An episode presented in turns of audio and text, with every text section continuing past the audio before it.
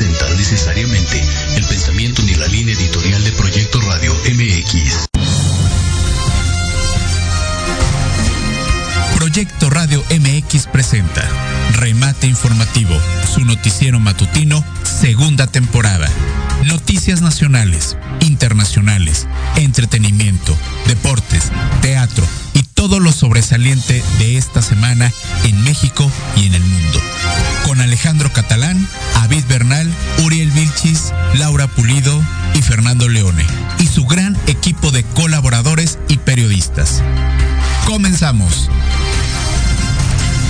Durante toda esta mañana y, bueno, vamos a estar prácticamente durante dos horas con todo el placer y el todo gusto de estar en esta mañanita ya de 20 de mayo de este 2022. Son las 9 con 9 de la mañana y les damos la más cordial bienvenida al remate informativo. Eh, noticiero matutino. Muchísimas gracias y bueno, este, en las redes sociales estamos como Proyecto Radio MX, este, la página de internet www.proyectoradio.mx para que ahí nos puedan este, ver, bueno, no escuchar, más bien ver este, no, al revés, perdón, escuchar en vez de, podernos ver. Ahí se quedan grabados también los podcasts a través de la página y bueno, eh, será un placer siempre. Vean también ahí toda la gama de, programación que tenemos a través de Proyecto Radio MX y lo pueden estar checando. Proyecto Radio.mx, la página de internet, los podcasts, ahí todo lo pueden escuchar. Eh, este y todos los demás programas este, anteriores, ahí los pueden ustedes estar escuchando. De igual manera, Facebook, Twitter eh, la cuenta en Instagram. Y ahorita ustedes nos están viendo a través del Facebook Live. Les mandamos un gran saludo a la gente que está ya conectada a través de Facebook Live. Es un placer estar aquí con todos ustedes en esta mañanita ya de 20 de mayo. Con mucha información como siempre.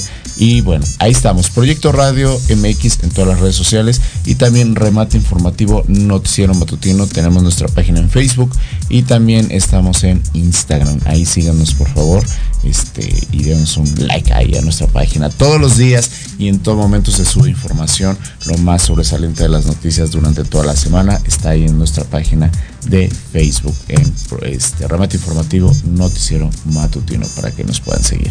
Y yo estoy como arroba Alex Catalán MX, Facebook, Twitter, Instagram, eh, Twitter, eh, Facebook. Bueno, estoy ahí prácticamente en todo y también la red profesional de LinkedIn, ahí me encuentran. Arroba Alex Catalán MX, también en YouTube, ahí me pueden buscar como Alejandro Catalán. Muchísimas gracias y pues bueno, hoy con el placer de poder tener a un conductor invitado. Antonio Montes, ¿cómo estás? Buenos días. Hola, ¿qué tal? Buenos días, ¿cómo estamos? Muy bien, Antonio, ¿tú cómo estás? Yo bien, bien, bien aquí, feliz de estar aquí, emocionado. Muy bien a, dar muchas noticias, Antonio. Bueno, pues bienvenido, Antonio. Gracias. Eh, un gusto poder placer que es compartir contigo micrófonos el día de hoy. Y pues bueno, vamos a, comenzar, pero antes que nada, si nos quieres compartir a toda la audiencia de tus redes sociales, por favor. Claro que sí, estoy en Instagram y en TikTok como soy A Montes. Ahí me pueden encontrar un poquito de diversión, un poquito de humor, un poquito de moda. Este, pues ahí andamos. Ok, Antonio. Argüende realmente. y moda y todo eso. Exacto, sí. Sí, sí, sí, un poquito de, pues ya sabes, como de todas estas tendencias, ¿no? Que se están eh, mostrando actualmente. Eh, presentamos un poquito de, pues de tendencias de moda y sobre todo mucho humor, eso sí, mucha irreverencia. Es lo que... Dices, es lo que es lo mío, ¿no? Exactamente. La reverencia. ah, bueno. bueno. Muy bien, Toño. Sí, sí, sí, un poquito. Me da mucho gusto tenerte aquí, Antonio. Gracias. Qué, placer y qué gusto. Y pues bueno, pues vamos a arrancar las noticias también el día de hoy. Y este, y bueno, también en cabina, Diego, muy buenos días. En la producción, hola. Y también, bueno, en la dirección general, mi querido Jorge Escamilla, aquí de Proyecto Radio MX. Así que gracias por fines viernes. Eso es lo mejor. Es lo mejor. Y qué mejor manera de que terminen eh, esta, esta semanita con nosotros y la mejor forma es también estar informados. Así que este, más adelante, este, bueno, voy a comentar algo acerca de un reconocimiento que recibí ayer. Este, que vengo desvelado. Este, y bueno, por eso yo creo que se me oye la voz así, está desvelado. Vengo desvelado. Casi, casi eh, como en los upsters y en las fiestas, ¿no? casi, casi vengo en vivo, ¿no? Este, bueno, no vengo en vivo literal, pero sí, este, venimos desvelado.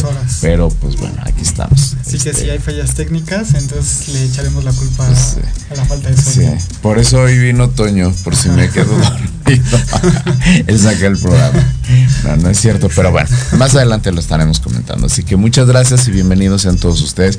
Y pues bueno, como siempre, y empezando ya, arrancando con toda la información, pues bueno, vamos a arrancar con lo que yo tengo que hablar, que siempre digo de la cuestión de COVID cómo está el estatus de COVID-19 en nuestro país. Y desde hace dos semanas también ya lo comenté, el estatus de COVID en la Ciudad de México, el reporte que hace la Secretaría de Salud, eh, en vez de darlo ya diario, a partir de que ya los casos de COVID han estado en descenso, pues ya, ahora prácticamente pues ya lo dan cada semana, todos los lunes dan el informe y pues bueno, voy a dar el informe que se suscitó hasta el día lunes 16 de mayo, comprendió este, toda la semana hasta el lunes 16 de mayo. Este próximo 23 de mayo, este lunes, eh, se dará el siguiente reporte. Pero bueno, por lo menos les voy a comentar al reporte del día de del día lunes 16 de mayo. Y bueno, suman 148 muertes y 6.351 contagios en esta última semana. De acuerdo a la Secretaría de Salud, hay 7.061 casos activos estimados de COVID-19 justamente en toda nuestra República Mexicana. Bueno, la suma total que se dio en toda una semana es de 6.351 casos de COVID y 129 decesos que fueron reportadas desde el día este, 9 de mayo hasta el 16. Esto, como les reitero, comprende toda una semana. Esto nos da el reporte como tal la Secretaría de Salud. Y bueno, este, al corte se han confirmado, o sea, en total desde que comenzó la pandemia, 5.751.579 casos y 324.611 defunciones justamente a consecuencia del COVID-19. Y bueno, este, ¿dónde, es, ¿dónde están más los casos más activos? Bueno, los casos más activos son de los 7.061 casos activos de COVID que se dieron durante toda esta semana. Los casos más activos son en el estado de Aguascalientes, Baja California Sur, aquí en la CDMX, Yucatán, Quintana Roo, San Luis Potosí, Sinaloa, Baja California y Nayarit y que bueno, como les estoy comentando, con la mayor cantidad de estos este, casos de COVID. Y bueno, donde están también más acumuladas las defunciones son en la Ciudad de México, en el Estado de México, Nuevo León, Guanajuato, Jalisco, Tabasco, San Luis Potosí, Veracruz, Puebla y Sonora. Y bueno, la distribución justamente de estos decesos tiene que ver con este el 62% en hombres y en una medida de edad aproximadamente entre los 64 años y bueno, solamente un 52.1% de mujeres entre aproximadamente entre los 30 y 40 años de edad. Y bueno, entonces este este es el reporte hay, esperanzas, justamente más adelante vamos a dar una nota acerca de lo de la vacunación ya de los niños entre los 12 y 17 años, los adolescentes, bueno ya no son niños, ya entre los 12 y 17 años ya, ya son adolescentes.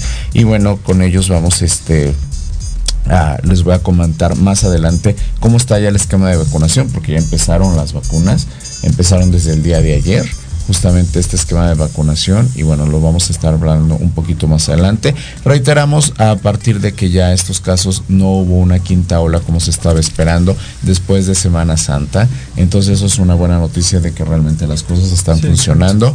Este, me queda claro que muchas personas seguimos o no cuidándonos, pero por lo menos los casos de COVID ya no son tan graves, afortunadamente, por lo menos en nuestro país. Ahorita este, están todavía pendientes muchos segundos refuerzos eh, que estamos hablando que sería ya una cuarta dosis. Y bueno, pues vamos a esperar a ver cómo se da el calendario para que pueda haber ese cuarto, este, ese segundo refuerzo, perdón, de la vacuna. Exhortamos aquí en remate informativo. Ustedes tomen la mejor decisión, cuídense o no, pero siempre háganlo con toda la debida precaución. Esto no va a acabar y no terminará.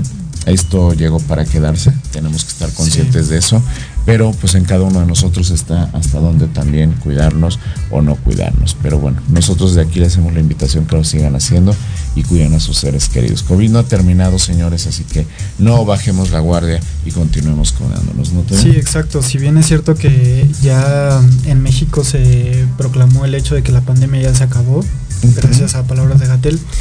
Y de cierta manera ya ni siquiera hay pruebas rápidas, ¿no? En los centros comerciales ya las quitaron. Justo me enteré porque hace como una semana tuve que ir a hacerme una prueba por una producción, pero pues ya no había.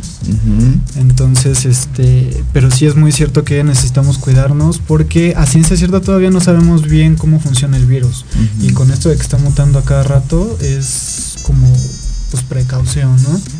Incluso hay una noticia ahorita que les estaremos informando sobre la hepatitis en los niños que se puede estar relacionada con el COVID, aunque todavía no, no hay este, estudios que lo determinen perfectamente, ¿no? Pero ya estaremos hablando ahorita de...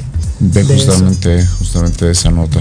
Pues sí, reiteramos, síguense cuidando. Este, las enfermedades no paran y no nos dan tregua.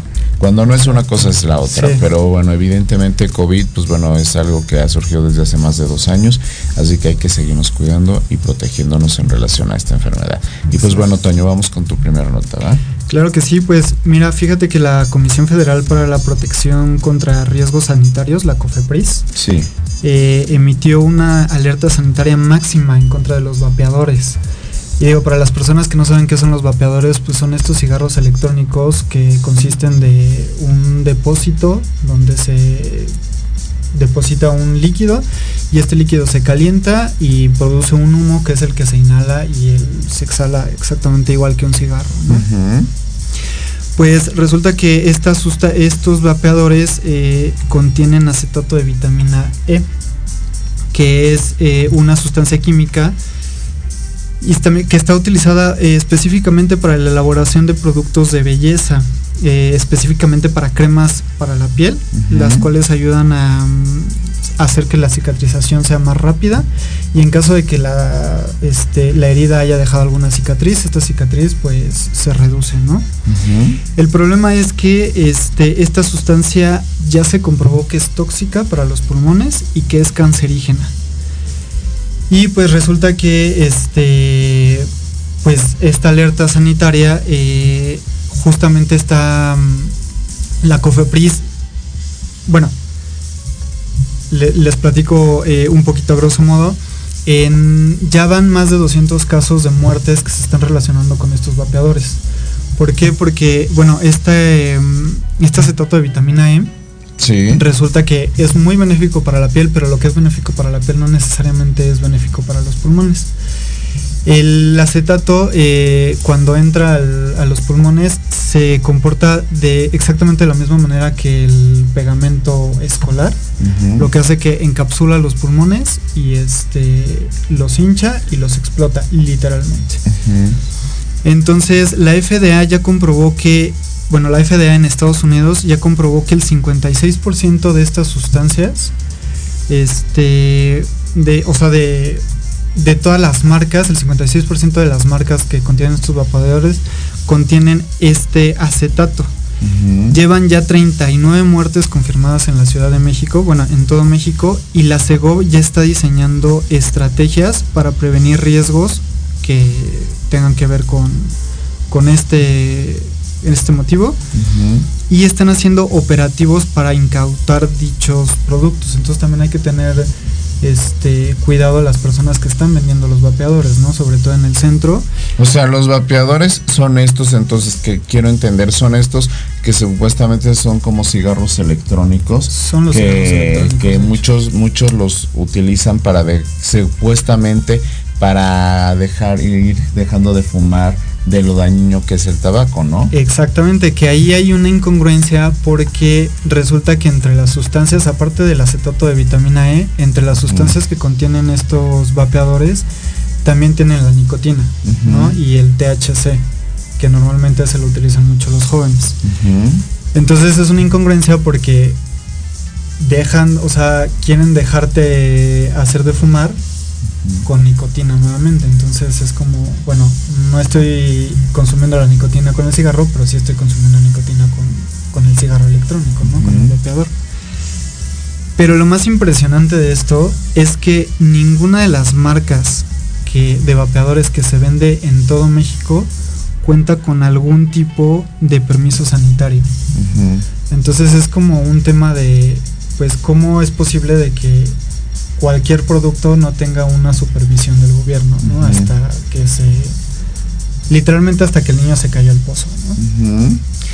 Entonces, pues prácticamente eso es la. Pero están, este, está regulado lo de los vapeadores. No, que eso es lo más impresionante. O sea, no tienen ningún tipo de, de cómo se llama, de permiso sanitario. O sea, no está regulado absolutamente nada, porque de hecho los vapeadores no se fabrican en México. No hay una marca que se fabrique en México. Todos vienen de China. Entonces, es impresionante como el hecho de que la importación no tenga ningún tipo de regulación en este tipo de productos.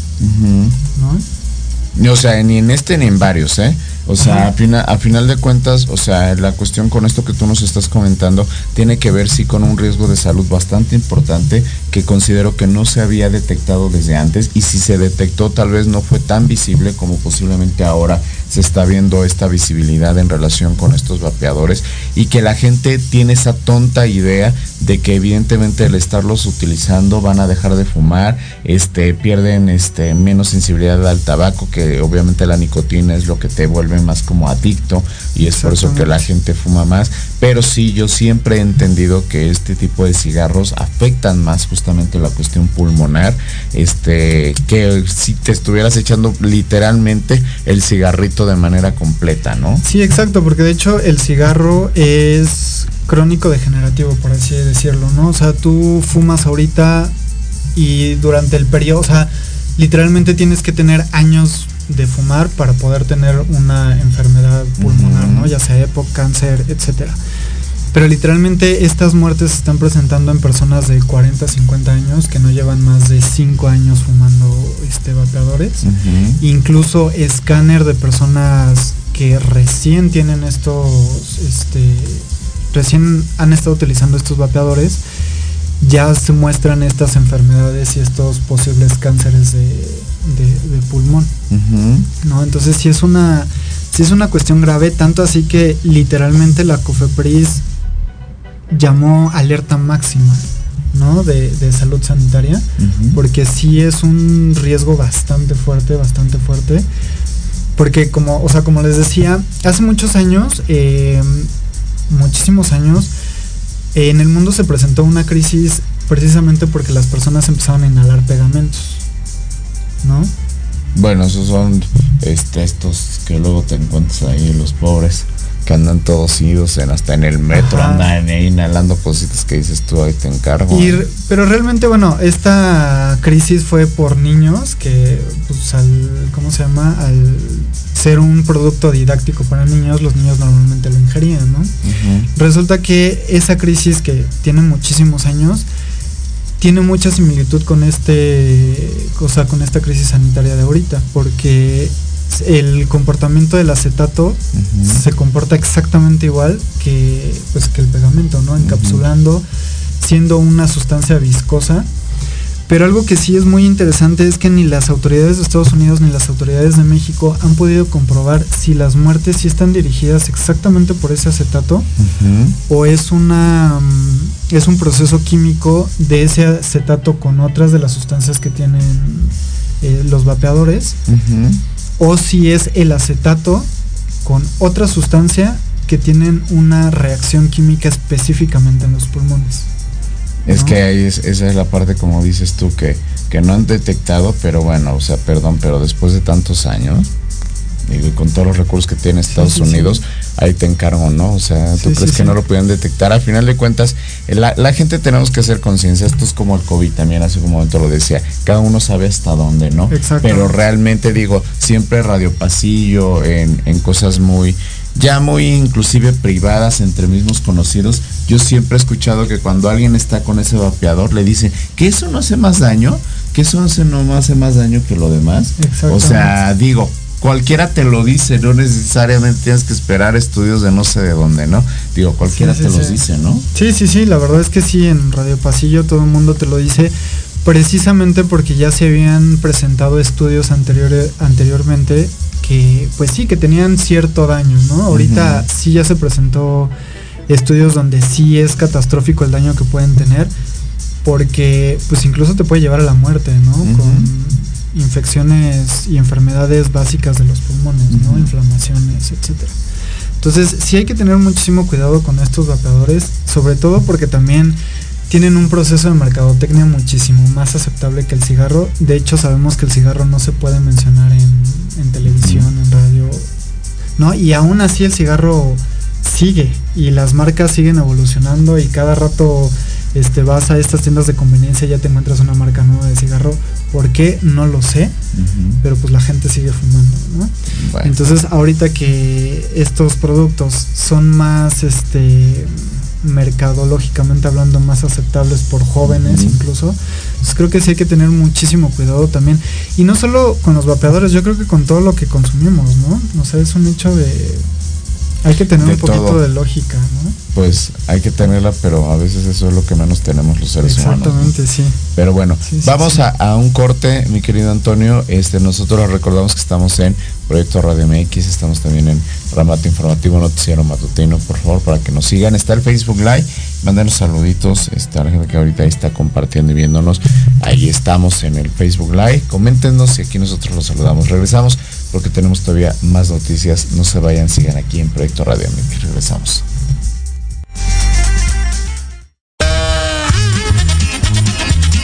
Oye, oye, ¿a dónde vas? ¿Quién, yo? Vamos a un corte rapidísimo y regresamos. Se va a poner interesante. Quédate en casa y escucha la programación de Proyecto Radio MX con sentido social. ¡Uh, la, la chulada! Con raíces fuertes como su fijación, crema para peinar Huella How. Con gran durabilidad en tu peinado diario. No deja residuos ni deja grasoso tu cabello. Con cuatro aromas legendarios. Coco, kiwi, frutos rojos y mate. Lucirás espectacular y fresco. De venta en Barber Corner Store. Manzanares número 1, esquina con calle de Roldán, Cuauhtémoc, Ciudad de México. Facebook Barber Corner by Daily o al teléfono 55 64 20 74 34. Huella How. Esperamos todos los viernes de 11 a 12 del día en PIT 40, Parada Obligada, con temas de interés para todos como balance y equilibrio, control de emociones, salud integral, inteligencia emocional, estilo de vida para lograr tus metas. Un programa creado para y por personas de 40 y más, o sea, chavorrucos. Solo por Proyecto Radio MX, con sentido social.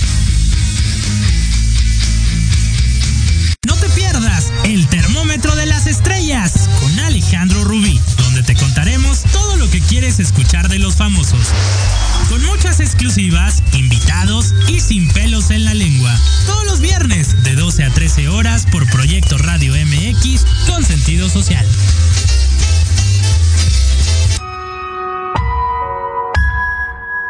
En plena era digital y no encuentras un espacio donde estar al tanto e instruirte del mundo de los negocios? Te invitamos a escuchar todos los viernes a la una de la tarde Red de Negocios Digitales con Rosario Guzmán. El lugar ideal para conocer y aprender de los empresarios y emprendedores más exitosos de México. Un programa patrocinado por la revista Red de Negocios Digitales en alianza con Proyecto Radio MX con sentido social. Solo por www.proyectoradiomx.com.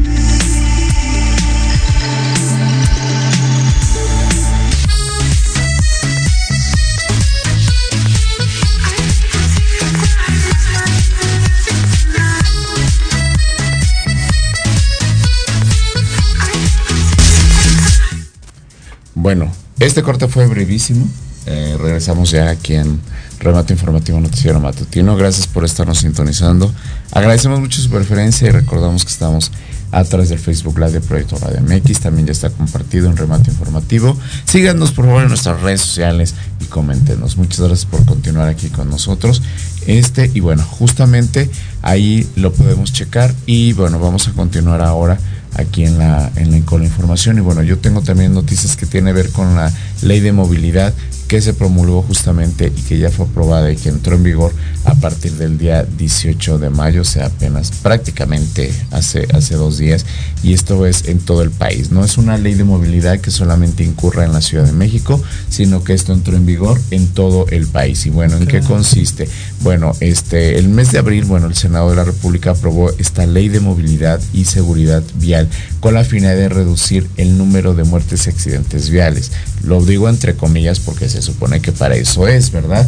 Pero bueno, evidentemente, pues, este, muchos ciudadanos, o sea, pues no, no somos como muy apegados a ciertas leyes y que evidentemente, pues lejos de ser nosotros un camino ideal para que esto sí se dé de una forma correcta, pues bueno, pareciera que nosotros mismos lo, lo este, pues lo, lo, entorpecemos, ¿no? Pero bueno, pese a que cada estado cuenta con sus propias normas sobre seguridad y movilidad vial, la ley de movilidad aplicará parejo. Esto, como lo reitero, esto va a ser en todos, en todos los estados de la República. Y bueno, este, está conformada por varios artículos justamente esta ley que abarcan desde los límites de velocidad, los reglamentos de tránsito y otras normas. Bueno, entre las pautas que la ley de movilidad y seguridad vial eh, determinan, bueno, se encuentran estos siguientes puntos. El primero, Todas las personas eh, conductoras deberán de contar con licencia o permiso de conducir vigente. Esta deberá estar sujeta al tipo de vehículo operante. Bueno, eh, perdón, pero pues yo creo que esto ya lo sabíamos, ¿no? O sea, digo, no es nuevo. O sea, todas las, todas las personas que pues hemos manejado o sabemos manejar, pues sabemos que tenemos que tener la licencia. Digo, que se te olvide, eso ya es otra cosa en el momento, ¿no? Que de hecho ya la licencia ya la puedes traer en el celular, ¿no? Sí, ya hay, hay, exacto, ya hay una licencia electrónica que la sacas a través de la app, en este caso de la CDMX, que ya la puedes inclusive tener ahí. Pero bueno, esto ya lo sabemos. Hombre, hombre, unos genios. Sí, claro. O sea, sí, claro. O sea, la, la, cuestión aquí tiene que ver con que, bueno, es algo que ya se sabía. Obviamente sí. lo están reiterando, no está de más, pero simple y sencillamente creo que es algo que sabemos todos. Y también el tipo de licencia de vehículo que manejas, ¿no? Pues no es lo mismo sí. que yo si trajera mi, mi trailers, o sea, y voy a traer mi licencia tipo A, o sea, de un conductor, pues claro que no, ahí no aplica, sí, sí, ¿no? Sí. Yo creo que para cada, para cada vehículo tiene su, su, caso muy bien particular, pero bueno, esto se está ahí de, este, checando para que puedan este, tenerla. Y si se te olvidó, pues bueno, pues ahora sí que encomiéndate a la licencia de Dios, ¿no? Este, que, y si te agarran, pues más, trae licencia, pues sí, de salir con la licencia de Dios, ¿no? Sí, mira, todavía que fuera una emergencia, pero sabemos que realmente las emergencias son muy pocas. Exacto. Sobre todo emergencias de llegar a tiempo al trabajo, ¿no? Más aquí en esta ciudad, ¿no? Sobre todo. Pero bueno, esa es la primera. Otra que se otorgará a las personas peatonas la preferencia del paso en el cruce de vías públicas según su diseño y su funcionalidad. Esto conforme a la jerarquía de movilidad. Bueno, volvemos al punto. O sea, pues sí, sabemos también eso, ¿no? Sí, Se supone que está marcado el paso de la gente peatonal, que también ahí, o sea, y, y ojo, ahí está ambas partes, tanto para los vehículos que, uy, ups, no alcancé a frenar. No me agarró el preventivo, ya no alcancé a frenar sí, sí, y te quedas en el mero paso peatonal y bueno, obstaculizas directamente el paso. Y ya cuando quieres agarrar un poquito reversa, pues ya tienes al de atrás, ¿no? Entonces ya no puedes moverte, ¿no? Y ya no te quedan los que, que te echen las 20 mil miradas queriéndote acuchillar los peatones. Pero digo, yo he sido conductor, también me pongo en ese lado, a veces no es, no es con, eh, queriendo, pero sí hay veces gente que a fuerza se quiere pasar y ya no alcanzó. Sí, a veces también el tráfico este, justamente te impide, ¿no? Respetar uh -huh. muchas veces estas cuestiones. Uh -huh. Incluso también para dar vuelta a veces. ¿No? Sí, hasta para dar vuelta y también, pues también desde el lado de peatones. A veces los peatones también nos cruzamos, o sea, también a la Viva México, o sea, es vienen los carros y se, se, atraviesan, no respetamos los pasos peatonales, nos atravesamos por sí, el medio de las avenidas, los puentes peatonales también ahí están de adornos, la gente ya ni se sí. sube, se juega la vida, o sea, de veras que aquí vivir en la Ciudad de México es, es, es la jungla, en verdad, ¿eh? o sea, es, es es una gran cuestión. Y bueno, otra cosa que este también es, es se establecieron los límites de velocidad este, justamente para garantizar supuestamente la integridad de las personas con estos límites de velocidad. Y bueno, 30 kilómetros en calles secundarias. Bueno, 30, yo quisiera saber quién va a 30 kilómetros, ¿no? Y cuando alguien va a 30 kilómetros ya le está refrescando toda y le tocas el claxon de apúrate, ¿no? O sea, digo, también 30 kilómetros en calles terciarias. Secundarias y terciarias quieren decir que son estas avenidas chiquitas que están entre las avenidas grandes. estas calles este, que están ahí. 50 kilómetros en avenidas primarias. O sea, no, never. En carreteras estatales también en 50 kilómetros por hora, 80 kilómetros en carreteras estatales y también 80 kilómetros en carriles centrales, en, en, avenidas de acceso controlado. O sea, esto está hablando que 80 kilómetros, digamos aquí un ejemplo, viaducto, 80 kilómetros en circuito interior, perdón, pero en horas pico, ¿quién va en 80, o sea, en 80 kilómetros por hora? Van aquí a 30 kilómetros, si es que llegas a los 30. Exacto, sí, ¿no? En hora pico la verdad es que va más rápido una bicicleta que un carro, ¿no? Incluso. Sí, o sea, eh, eh, está, este, está bastante que dices tú, bueno, perdón, pero no, no aplica. En horas pico creo que ningún límite de velocidad aplica, porque realmente vas a una situación de, bueno, reitero, esto es aquí en la CDMX, nosotros estamos aquí y hablamos de aquí. Yo creo que hay otras ciudades donde no tienen el tráfico infernal de aquí de la Ciudad de México y a lo mejor ahí aplicará que también lo dudo en las grandes ciudades. Digo yo que he estado en muchos estados. No, o sea, perdón, pero también a las mañanas es sí, sí, Sí, o sea, sí yo acabo de regresar de Guadalajara y la verdad es que es una ciudad de México prácticamente. Guadalajara tiene el mismo tráfico que la Ciudad de México. Y sí es cierto, o sea, es, yo creo que es imposible que en hora pico te puedan amonestar por ir a exceso de velocidad. No, o sea, está, está cañón. Sí, cañón. O sea, está cañón, pero bueno, este, según esto, así aplica, ¿verdad? Pero bueno, vamos a checar esto. Ahora, también, este, de, de, estas leyes de, de, movilidad destaca también lo siguiente. Todos los conductores y pasajeros deberán hacer uso del cinturón de seguridad. Bueno, también sabemos que eso aplica por lo menos el de el, pasa, el conductor y el copiloto. Los de atrás es muy raro que lo usen, pero prácticamente siempre adelante traes, tienes que tener el cinturón. Y fíjate que en accidentes normalmente los que más sufren es son los las personas de atrás, precisamente por no no lo usan. Ajá, por no traer este cinturón de seguridad y aparte por no tener de dónde agarrarse, ¿no? Porque normalmente en un accidente automovilístico el que más se salva es el piloto, precisamente porque tiene el volante para... No, y aparte de la bolsa esta, de ¿cómo se llama? Sí, esa, bolsa. Bueno, niños menores de 12 años o personas que su constitución física lo requiera deberán de viajar en asientos traseros con un sistema de retención infantil o asiento de seguridad. También yo he visto mucho esto en la cuestión de niños, muchos traen esos, esos asientos, nada más que a veces no les ponen el cinturón de seguridad a los mismos niños niños, entonces hay, hay abusados. En motocicletas el casco será obligatorio para conductores y acompañantes. Bueno, eso muchos sí los vemos, pero también muchos que ni al caso. ¿eh? Que la verdad es que el casco es una obligación moral de cada de cada motociclista, ¿no? Porque realmente pues la moto es muchísimo más peligroso, es muchísimo más cómodo, sobre todo en la Ciudad de México. Yo que manejo moto es muchísimo más cómodo porque los trayectos los compactas muchísimo.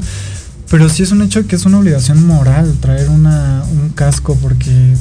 el deber ser lo dice. De ahí a que lo hagan, ya es otra, cosa, Ya es, otra cosa. Ojalá lo haga, en verdad. Y también, este, bueno, otra cosa que es imposible, y con eso termino esta, esta nota, justamente dicen que se prohíbe el uso de celulares o dispositivos electrónicos a menos que se maneje a través de manos libres. O sea, pues o sea, ¿cuántos no estaban en el tráfico y los ves en el celular? Exactamente. O sea, van manejando y en el celular y no traen el manos libres. Pues sí, pero ahí, ahí justamente yo me he dado cuenta que la gente por esa distracción estar en el celular, muchos piensan que ya arrancó el de adelante y ¡zas! Le pegas. Entonces, o sea, así es como se ven los accidentes, tantito el descuido. Si contestas la llamada por querer agarrar el teléfono en ese momento, a lo mejor ya diste el volantazo y ahí ya valió. Entonces, sí tengan mucho cuidado, usen los manos libres, en verdad, para eso sirven. Y este, y nada implica que vayan hablando, aunque digan que van hablando solos, que importa. Pero, este, pero sí, en verdad, con esos usos de seguridad. Y sobre todo también aquí en la Ciudad de México están los espacios para los ciclistas para este motos de alguna manera sobre reforma. Hay muchos lados donde y también muchos de los automóviles no respetan ni siquiera ese paso. Y también déjame decirte que ni siquiera los ciclistas ni los motociclistas, y eso es en serio, no respetan a los peatones. Ellos piden siempre es que respeten los lugares. Y tú quieres pasar también y ellos son los primeros que se brincan el alto, o sea, son los primeros que se trepan, o sea, no, o sea, a ver, también ha abusado con los ciclistas porque sí chicos, está bien, o sea, hay un espacio, pero son también los primeros que se pasan los altos, que no se frenan tampoco en los accesos peatonales, entonces, ojo. ¿eh? No, y aparte también los ciclistas de repente ya les pusieron la, la ciclovía y aún así siguen este, subiéndose las banquetas, este, pues haciendo como como es una es un instrumento la bicicleta es un instrumento que realmente no está muy regulado y que de cierta manera no causa muchos accidentes porque digo si tú la bicicleta choque con quien choque, la bicicleta es la que sale perdiendo. Y en caso de que la bicicleta choque con un peatón, pues realmente son accidentes mínimos, ¿no? O sea, nunca pasa mayores. Pero creo que sí, hay, una hay que respetar y dos, hay que tener mucho, pues mucha habilidad psicológica para aguantar las dos horas de trayecto de, o sea, del trabajo a la, casa, que realmente estamos hablando de que te tardas 30 minutos en 2 kilómetros, Entonces sí creo que hay que tener muchísima paciencia y sobre todo mucho respeto, ¿no? Claro. Porque pues si no respetamos nosotros, pues quién más, ¿no? La ciudad es para nosotros, la seguridad también es para nosotros, entonces creo que sí hay que tener mucha mucho hincapié en eso, ¿no? En respetar, aunque queramos llegar muchísimo más rápido a nuestro destino. Pues sí, y no nos va a quedar de otra más que aguántese y aplique la ley en verdad y abusados porque en verdad también las sanciones ya después se las comentaré están de aguas ¿eh?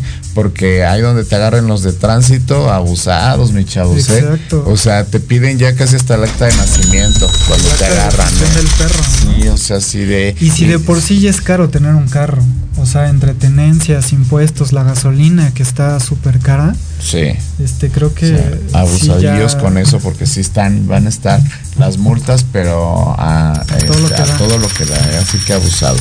Pues bueno, terminamos con tu siguiente nota. Claro, pues fíjate que los influencers ahora sí van a pagar impuestos. Digo, para las personas que no saben qué es un influencer, pues son estas personas que se han hecho famosas gracias a las redes sociales y que de cierta manera tienen una influencia hacia cierto nicho de personas. Este, normalmente estas personas eh, son contratadas por empresas para promocionar productos, servicios, etcétera, etcétera, ¿no? Y resulta que la diputada de Morena, María del Rosario Marlín, sostiene que deberán retener un porcentaje del impuesto sobre la renta del ISR y aparte de pagar el IVA tendrán que retener un porcentaje mayor al IVA para este al IVA que cobran, ¿no? Sobre sus ya, esto.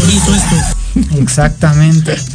Iniciativa que se pretende reformar el artículo 32 b de la Ley Federal de Protección al Consumidor. Este es un programa de impuestos que digo, según yo, todos los influencers ya tenían que pagar impuestos porque pues no es no es obvio que una persona, que una empresa te pague sin recibir una factura, ¿no? Entonces, cuando tú ya estás facturando a fuerzas tienes que pagar impuestos. Pero esta, mm, esta ley o esta reforma pretende realmente eh, regularizar, regularizar sobre todo el tema de la publicidad engañosa, ¿no?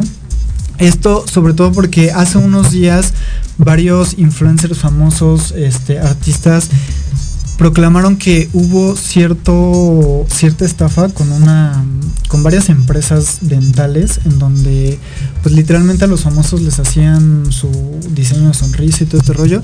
Y ellos después de 3, 4 días después de que hacían todos sus posts y todo toda eh, su publicidad iban a su dentista de confianza a quitarles ese procedimiento pero resulta que por contrato a ellos les hacían un un procedimiento y ellos tenían que eh, promocionar otro procedimiento en donde el desgaste a los dientes era mayor, ¿no? Entonces literalmente te desgastaban el diente para ponerte otro diente falso, lo cual no tiene ningún tipo de sentido.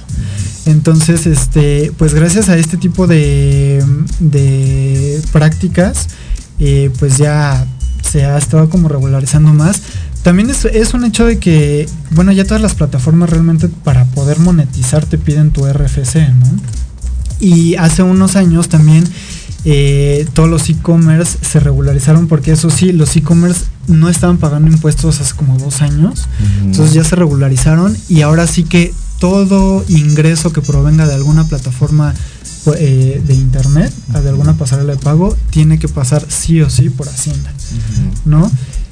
Y bueno, específicamente eh, la diputada dijo que el contenido que se debe de, mm, de regularizar son estos unboxing que se hacen, en donde pues bueno, los influencers, las marcas les mandan a los influencers paquetes y su chamba es literalmente abrir el paquete, ver cómo están envueltos el paquete y toda la experiencia que la, que la marca este, pues les ofrece, ¿no? Sobre todo eso y cuando hacen menciones específicas de algún tipo de producto, de algún tipo de marca, ¿no? Lo cual, eh, pues es raro porque de cierta manera ya, o sea, todos los influencers ya pagaban, o bueno, todas las personas que lucran de alguna manera tienen que pagar impuestos, porque pues es ya es inevitable, sobre todo con la realización de, la moneda pero sí están poniendo mucho énfasis en ese, en ese aspecto, ¿no? De que ya la publicidad no sea engañosa, sobre todo, y que, bueno, todo, o sea, todo creador de contenido tenga que pagar este tipo de pues sí, de impuestos. Sí, claro. Pues bueno, justamente eh, a mí se me hace pues justo dentro de las medidas, digo los influencers, perdón, pero también los hacen influencers gracias a también a, a todo este movimiento que tienen de manera masiva a través de redes sociales y que también son de ahí captados por muchas empresas donde justamente ahora es lo de hoy, cuántos seguidores tienes, es lo que vales realmente, ¿no? Este, para muchas empresas así así se maneja y que efectivamente como bien dices tú, pues bueno, se supone que les facturan, que tienen que estar registrados ante Hacienda para poder facturar. YouTube también dentro de sus políticas para pagarles, pues también les piden una, una cuenta. Exacto, o sea, y entonces. Exacto, o sea, hay, hay, hay situaciones que se piden. Sí es muy mediático esto de los influencers, sin embargo yo sí considero que tiene que estar nada más un poco más regulado, porque si no facturan dos pesos, perdón, o sea, y Claro. digo, creo que pagan más impuestos los que ganan menos que justamente este tipo de, de personas, ¿no? Sí, Pero sí tiene que estar un poquito como más regulado desde este aspecto donde pues todo esté bajo cierto este contrato, eh, bajo ciertos impuestos y que bueno, pues ni modo. Muchos nunca han estado, inclusive, yo les garantizo que muchos de esos influencers ni siquiera han trabaja- han tenido un trabajo de oficina, Sí, no, que no han de saber no. ni qué más con los impuestos, Sí, ni qué me van a descontar, o sea, Que incluso o ni siquiera los oficinistas a veces saben qué se les está descontando, ¿no? bueno, Ellos- sí saben en relación porque te dan tu recibo de nómina, ¿no? Y ahí Ajá. viene que el ICR y que si no sé qué y que IMSS y más lo que te deducen. Ah, Sí, muchas veces si tienes acceso a un recibo de nómina, sí te percatas que te, que te eh, descuentan. Pero y si no, sí, ahí también entran las dudas. ¿Qué me descontaron? No, pues falté tres días, pues ahí te va, ¿no? O sea, Ajá, te la sí, dejan sí, caer con el descuento. Y luego justamente muchos de estos influencers que, que empiezan muy jóvenes, inclusive niños, Exactamente. que sí. hay influencers, pues no saben ni siquiera que es un recibo de nómina. Entonces, pues menos van a saber factura. qué les están descontando de impuestos, ¿no? Sí, exactamente, sí. No, y aparte también el hecho de que mm, pues como bien lo, o sea, como bien lo mencionabas, hay muchas personas que empiezan literalmente por por gusto, ¿no? O sea, por tener una cámara enfrente, Sí. hablar sus cosas y lo que sea. Pero sí es importante que, que todo esté regularizado, ¿no? Y como sabemos, la tecnología siempre avanza muchísimo más rápido que la ley. Entonces, también es bueno que ya después, ¿cuántos años lleva el YouTube? ¿Como más de 20? Sí, más o ¿no? O menos. sea, creo que ya era como un poquito este, necesario que estas regularizaciones empiecen a, A a checarse. aparecer, ¿no? Sí, claro. Porque las redes sociales cambian de una manera brutal. Entonces, exactamente, seguramente ahorita se está regulando lo que se debió de haber regularizado hace 20 años. Pero ¿qué crees, Antonio? Que viene nuestra mami Hacienda y aguas, ¿eh? Porque esa sí no perdona. Esa sí te puede decir, eh, vas muy bien con la tecnología, pero aguas porque a Hacienda no se le va nada, ¿eh? Eso es, sí, déjame decirte. O sea, antes podrías hacerte el de la vista gorda, pero ahora Hacienda sí está muy sobre de esas cosas. Sí, sí, sí. Que estés cumpliendo, así que abusados, ¿eh? O aguas, Aguas, aguas. Y no solo, no solo los influencers, aguas con cualquier persona que quiera hacer algún tipo de negocio. Es correcto. ¿No? Pero bueno, abusados hay con los influencers. Entonces, por eso nosotros somos influencers, ¿verdad? Sí, Para que no nos saquen el ojo de la cara, ¿no? Exacto. Nada más somos simples mortales que venimos allá a cerrar. pero este, pero bueno, ahí está. Para los influencers, muchos, pónganse abusados. Bueno, justamente con la siguiente nota con la que voy, la ligo con lo primero que comenté justamente de COVID y les mencionaba hace rato esto que es la vacunación COVID a mayores de 12 años y bueno, en qué sede es el calendario y todo, justamente lo que hay que saber, justamente todo esto. Y bueno, se dio a conocer que la vacunación será a partir del día de ayer, jueves 19 de mayo al viernes 27, o sea, hasta la próxima semana. Eh, se va a poner, este, serán aplicadas justamente eh, las dosis de Pfizer son las vacunas que se les van a estar poniendo a los adolescentes entre los 12 y 17 años y bueno, van a ser aplicadas en macrosedes de vacunación en 20 unidades de salud eh, aquí en la Ciudad de México y bueno, prácticamente en toda la República Mexicana. Y bueno, que es muy indispensable justamente que para que puedan aplicarles las vacunas entre los 12 y 17 años, perdón, pues tienen que ir acompañados justamente de un adulto. O sea, si es necesario los lleve un adulto para que puedan ser. Y bueno, este, y bueno, ahí es, es, algo muy interesante para que puedan ir. Las dos macro sedes que estarán operando para estas vacunaciones es la sala de armas y el censis de Marina. Las 20 unidades de salud también que serán este, utilizadas, que son las medicinas familiares del IMSS. O sea, ahí se van a poder estar vacunando en el IMSS. Los 16 centros de salud de la Secretaría de Salud del gobierno local. O sea, todos estas, este, digamos, centros de salud que hay, ahí se pueden también vacunar. Y, la, y dos unidades de medicina familiar del ISTE. O sea, esto es. Prácticamente en todo. No hay pretexto para no hacerlo. Sí, sí, sí. O sea, las, las operarán de jueves 19 a sábado 21, así como lunes 23 al viernes 27 de mayo. O sea, el domingo no hay vacunación, señores. Y bueno, en ninguna macro, como les recomiendo, o sea, les, les acabo de comentar, ninguna va a abrir en domingo. O sea, el 22 de mayo, que es domingo no va a haber vacunación. Y bueno, van a operar este justamente en unos en los siguientes horarios. El calendario, bueno, este se va a dar atención a los jóvenes con comorbilidades y discapacidades. Esto a partir, como reitero, desde el día jueves 19 de mayo. Y bueno, AB el día de hoy con apellidos AB el día de hoy, exactamente. Y bueno, también C, apellido con C, D, E y F, va a ser el lunes 23 de mayo. Y bueno, el día sábado va a ser para los que no pudieron acudir justamente el día viernes. O sea, va exactamente el día sábado va a ser para ellos. Pero C, D, E, F el lunes 23 de mayo, G, H, I, J el martes 24, K, L, M, N y N el miércoles 25, O, P, Q, R el jueves 26 de mayo, S, T, U, V, W, X, Y y Z el viernes 27 de mayo y finalmente a las 20 este, unidades de salud. Pues bueno, aquí tengo un listado que bueno, es, es, muy largo de comentar, pero bueno, prácticamente están en todos los centros de salud, hay en Portales, están en Coajimalpa, también hay en, en Chinampac de Juárez, este, bueno, hay un buen hay en Xochimilco, también hay en este, hay en Tlalpan, la Centro de Medicina Familiar de, del Tlalpan del ISTE hay.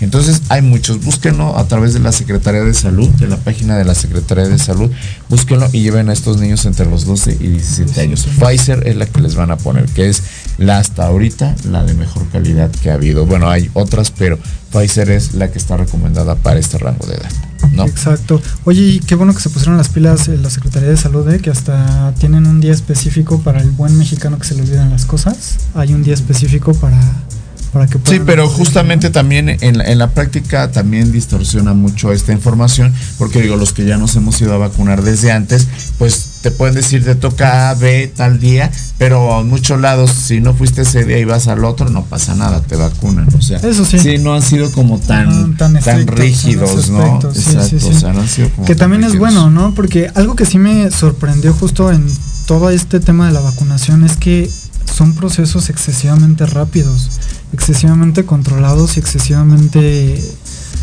pues buenos, ¿no? O sea, yo me acuerdo que no me tardé más de 20 minutos en hacer la vacuna cuando a mí me tocó en la Arena Ciudad de México y literalmente le daba la vuelta, o sea, la Arena Ciudad de México. Entonces, sí tienen un control bastante bastante bueno en ese, aspecto, sí. Sí, claro. Y también, digo, eh, en este caso la vacuna ahorita sí se tiene muchos muchos contras, sobre todo en, en, niños, ¿no? Hay con mucho cuidado. Habrá que ver, habrá que ver cómo reaccionan ahora los niños entre los 12 y 17 años. Exactamente. Habrá que ver cómo van con eso. Pero bueno, tu siguiente nota, mi querido. Pues justamente hablando ahorita de, las pandemias, resulta que, digo, no sé si lo han comentado aquí en el noticiero sobre la hepatitis aguda. Sí, lo comenté de la semana pasada, pero bueno, hay mucho de eso ahorita, ¿no? Pues sí, pues fíjate que, bueno, hay que entender que la hepatitis per se es una inflamación del hígado, ¿no?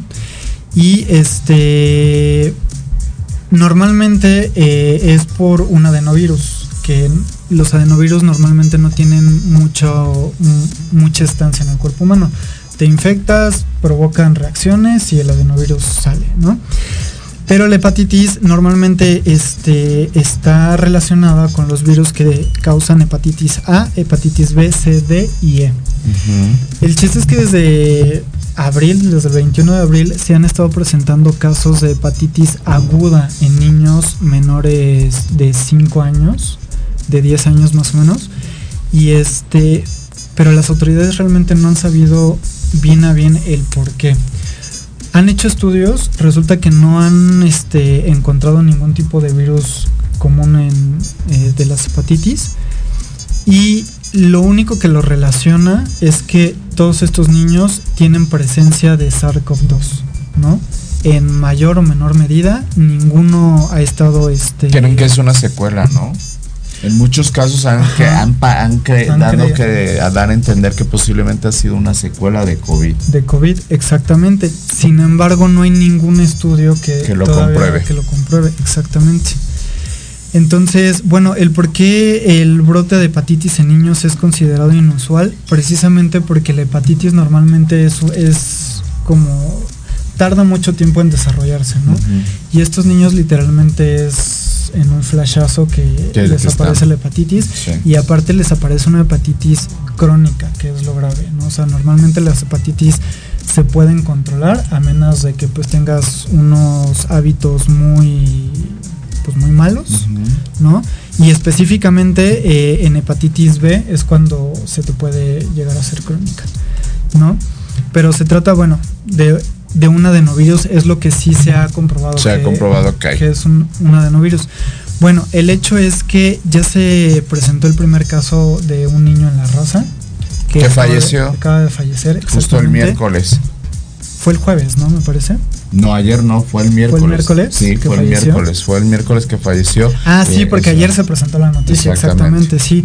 Y el niño era proveniente de Hidalgo. Sí, exactamente. ¿no? se ha comprobado que este que sea precisamente por este tipo de hepatitis, pero eh, sí es un hecho de que tuvo problemas de hígado por un trasplante.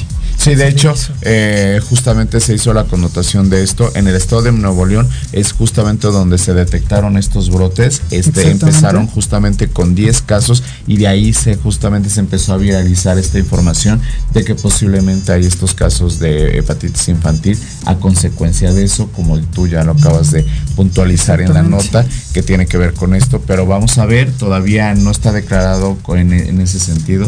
Habrá que seguir haciendo estudios, pero sí ya hay una primer muerte de un chico que falleció justamente en la raza este miércoles pasado y bueno, en el estado de Hidalgo lo, lo, este, bueno, salió en la noticia y lo confirmaron que fue a consecuencias de esta hepatitis. Exactamente. Aquí la cuestión es que eh, también las eh, entidades sanitarias han estado investigando si es por causa precisamente de las vacunas, ¿no? Y el chiste es que el 90% de, las, de los niños que han estado con esta problemática no han tenido ningún tipo de vacunación. Entonces, pues ya se descartó. Vacúnense, ya hay vacunas. exactamente. o sea, ya se descartó que no es una reacción este, de la vacuna. Ok, muy bien. ¿No? Que eso es algo este, muy benéfico, ¿no? Hay tratamiento, realmente el tratamiento que se está este, dando es el mismo tratamiento para la hepatitis normal, que lo que pretende es este, pues bajar los dolores, bajar los síntomas pero realmente no hay nada. Ahorita, reitero, es algo que es excesivamente desconocido. Eh, no sabemos si estamos empezando con otra nueva pandemia. Ah, al día de hoy ya se confirma. Todavía. Todavía sí no se, no se confirma, todavía no hay alarma como tal. Este, lo que sí es que ya se confirmaron 200 casos de niños alrededor de todo el mundo. Así es. ¿No? Pero bueno, nos tenemos que ir a corte ya, mi querido Antonio. Vámonos a corte, regresamos y regresamos con ustedes para dar las últimas noticias, lo último, y después nos vamos con eh, lo mejor del deporte y la parte cultural con mi querido Andrés Lara. No se vayan y sigan aquí en Remate Informativo Noticiero Matutino. Regresamos. Proyecto Radio MX, tu opinión es importante. Envíanos un mensaje de voz vía WhatsApp al 55 64 18 82 80 con tu nombre y lugar de donde nos escuchas. Recuerda 55 64 18 82 80. Ahora te toca hablar a ti.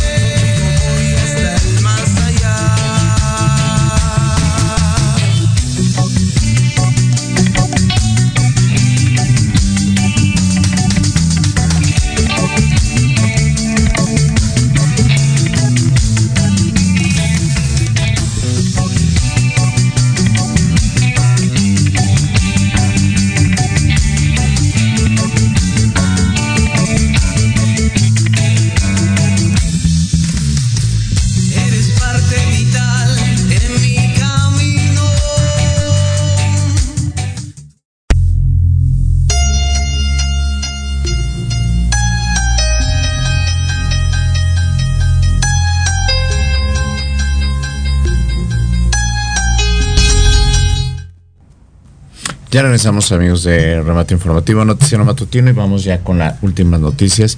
Eh, muchas gracias por continuar con nosotros y bueno, continuando yo con mis noticias, pues bueno, justamente el pasado martes, sí, fue el martes, el 17 de mayo fue el Día Internacional contra la Homofobia, Transfobia y Bifobia y justamente pues bueno hubieron también muchas celebraciones. Porque justamente el 17 de mayo bueno en 1990 la ONU declaró y sacó de sus este, de su catálogo como enfermedades a la homosexualidad. Entonces justamente se proclamó en esas fechas y hasta el 2004 o sea 14 años después fue proclamado como el Día Internacional en contra de la homofobia transfobia también y este y la bifobia. Entonces por eso es que se conmemora. Evidentemente este esto se trata de hacer una cuestión más este visible en relación a los derechos de las personas de la comunidad LGBT más este también a todas las personas trans que de alguna manera han sido discriminadas por su estilo de vida, por su trabajo, etcétera. Entonces justamente es un día muy con mucha sensibilidad. Y bueno, aquí en la Ciudad de México hubieron muchas manifestaciones en relación a esto para conmemorar ese día. Si bien es cierto que sea este durante muchos años el Congreso pues también ha tratado de visibilizar más y regular más los derechos de las personas LGBT, pues bueno, es muy importante porque a través de estos días pues se hace más visible y, yo creo y considero que cada día se van abriendo más espacios, este, se van ganando más cosas en relación a esto. Evidentemente eh, la cuestión de homofobia, transfobia y todo va, eh, sigue y continúa hay muchos este, también asesinatos a mujeres trans también eh, por el simple hecho de ser mujeres trans o hombres trans. Entonces es muy complicado todavía vivir en una sociedad con muchos estigmas, con muchas situaciones negativas hacia la comunidad LGBT y pues bueno, este, pero justamente ese día se celebra y se hace visible aquí en nuestro país como en todo el mundo, ¿eh? porque esto es a nivel internacional del día, se conmemora en cuestión de internacional y bueno, pues por eso es que este, este martes pasado, pues bueno, hubo toda esta conmemoración. Si ustedes vieron muchas banderas arcoíris ese día, fue por eso, porque ese día se conmemoró, ¿no? Oye, qué padre, ¿no? Porque digo, de por sí ya es difícil ser una persona LGBT más. Ahora todavía tener que estar luchando por, por derechos que digo, la verdad es que no yo no considero que sean derechos LGBT, sino son derechos humanos, ¿no? El derecho a la vida, el derecho a casarte, el derecho a, pues, a todo lo que se exige. Realmente es como un derecho básico, ¿no? De, de cualquier persona. Entonces, pues felicidades, qué bueno que se están haciendo este tipo de, marchas y de manifestaciones y de, haciendo visible todo, este tema. Claro, así es. Y pues bueno, ese fue el Día Internacional, así que bueno, por eso es que ustedes el martes pasado vieron harta banderita arcoíris, ¿eh? Harta banderita. Y ahorita que llegue junio, ni les digo. o sea, si, si no les gusta, pues ¿qué creen? les tenemos noticias. Ahora llegando junio, todo el mes, todo el mes lo van a hacer Pride. Entonces, aguas, si no les gusta todo junio, ahora sí que se los van a re hasta donde les, platico lo del, lo del mes Pride, así que abusamos. Entonces vamos con tu última nota ya, ¿verdad? Claro que sí, pues mira, fíjate que Katia Echezarreta, perdón por pronunciar mal el nombre, este, será la primera mexicana en viajar al espacio. Bueno, más bien es la primer, la mujer más joven en viajar al espacio. Y esto, la verdad es que sí, felicidades. Este, ella trabaja como líder de pruebas en la NASA y ahora cruza una maestría en ingeniería eléctrica informativa en la Universidad Johnson Hopkins. ¿no? Ella será eh, una de las siete tripulantes de la misión NS-21 que está dirigida por Blue Origin, que es esta empresa de Jeff Bezos, que ya ves que quiere literalmente este, hacer que todo el mundo tenga internet pues precisamente ella es una de las candidatas para poder hacer este, este trabajo. Que de hecho, no sé si sabías, ya este Origin, Blue Origin ya tiene satélites y ya está mm. empezando a promover este internet. incluso en México ya puedes comprar mm. tu, tu modem, que están carísimos, por cierto. Pero bueno, ya son este, los primeros... Eh, pues los primeros esbozos ¿no? de este proyecto que es magnánimo. Y bueno, ella también, eh, aparte de que es ingeniera, eh, la NASA que está en la parte de propulsión a chorro de la NASA, en estos, eh, los cohetes que tienen, ya sabes, ella es justamente la responsable de que los cohetes se eleven, los cohetes se eleven.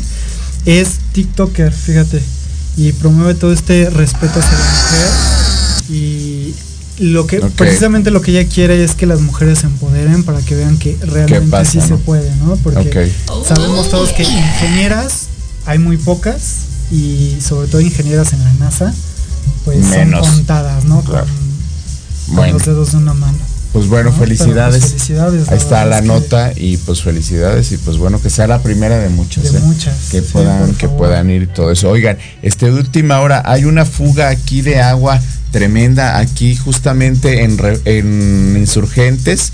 Eh, aquí adelantito donde estamos nosotros, estamos en Santa María la Ribera, justamente sobre Insurgentes, yendo hacia Revolución. Está una fuga impresionante, ahorita lo estaba viendo, este, que parece alberca, abusados con el tráfico aquí justamente de Insurgentes, yendo hacia el sur. Este, están reportándola y es una fuga impresionante. Dicen que parece alberca, es una fuga de agua impresionante, así que abusados. Esto es así como de última hora que está pasando sobre aquí, sobre justamente sobre, insurgentes. Qué bueno que me avisas, ¿eh? porque yo tengo que tomar ahorita insurgentes. Ah, bueno, pues está, está la fuga ahí tremenda de agua aquí, aquí muy, muy cerquita y que abusado.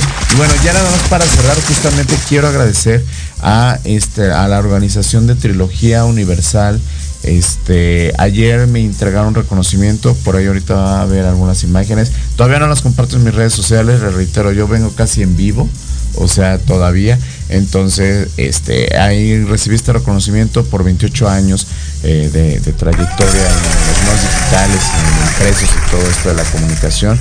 Y muchas gracias, ahí están ya justamente pasando algunas imágenes. Muchas gracias a, este, a la gente, a Rocío Hernández, la, la directora de Trilogía Universal de Oro por este reconocimiento que me otorgaron el día de ayer. Uno más y pues agradezco siempre ser considerado y tomado en cuenta. Este hoy no lo traje casi siempre cuando me premian en la semana y, eh, o sea, aquí los traigo pero verán las y ya no, ya no lo pude traer, pero bueno, ahí estoy compartiendo imágenes justamente de este reconocimiento, el cual agradezco profundamente. Gracias a Rocío Hernández por esta gran distinción de este premio de Trilogía Universal de Oro. Estuvo, estuvo entretenido, estuvo muy bien. Pues muchísimas este, felicidades, oye, y aprovechando que es viernes, ¿en dónde va a ser la fiesta? Sí, ¿verdad? El after. Ah, Exactamente, el after. Después aquí irnos al after. Pero bueno, este, pues bueno, vamos a un corte con esto terminamos justamente. Gracias nuevamente, reitero, Trilogía Universal de Oro, gracias por el reconocimiento y, agradecido siempre por ser tomado en cuenta. Muchísimas gracias y pues bueno, vámonos a un corte y regresando lo mejor del deporte. Ya está aquí Catalín que nos trae el deporte y bueno, hoy, hoy creo que no hizo corajes porque hoy no lo oigo hasta acá haciendo corajes al hombre, pero este, pero bueno, vamos a ver qué nos trae en lo mejor de los deportes. Regreso, no se vayan, sigan aquí en Remate Informativo. Continuamos.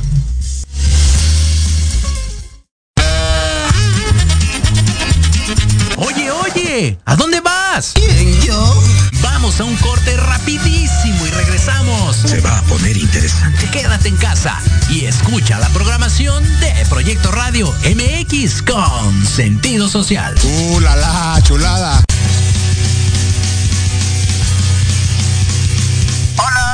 Amigos, público en general. ¿Deseas estar al tanto del ámbito deportivo y todo lo que lo rodea? Claro. En los apuntes del profe se te dará toda la información necesaria para que estés al día. Era hora. Acompáñame en Proyecto Radio MX todos los viernes de 2 a 3 de la tarde. Te esperamos.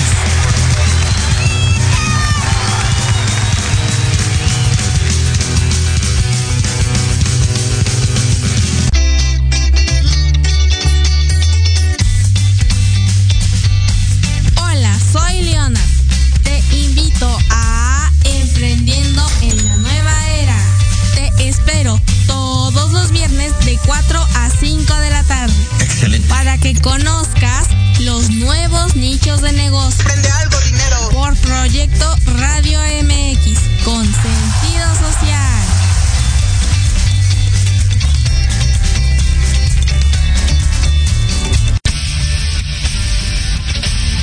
No te pierdas todos los viernes de 6 a 7 de la noche el programa La Sociedad Moderna conducido por Jorge Escamilla H, un espacio en el que buscaremos con el apoyo de nuestros invitados descifrar las características del mundo social y tecnológico en el que vivimos. Un hashtag semanal, especialistas, diversión, música y cultura te esperan. ¿Y tú ya formas parte de la sociedad moderna? Descúbrelo por proyectoradiomx.com.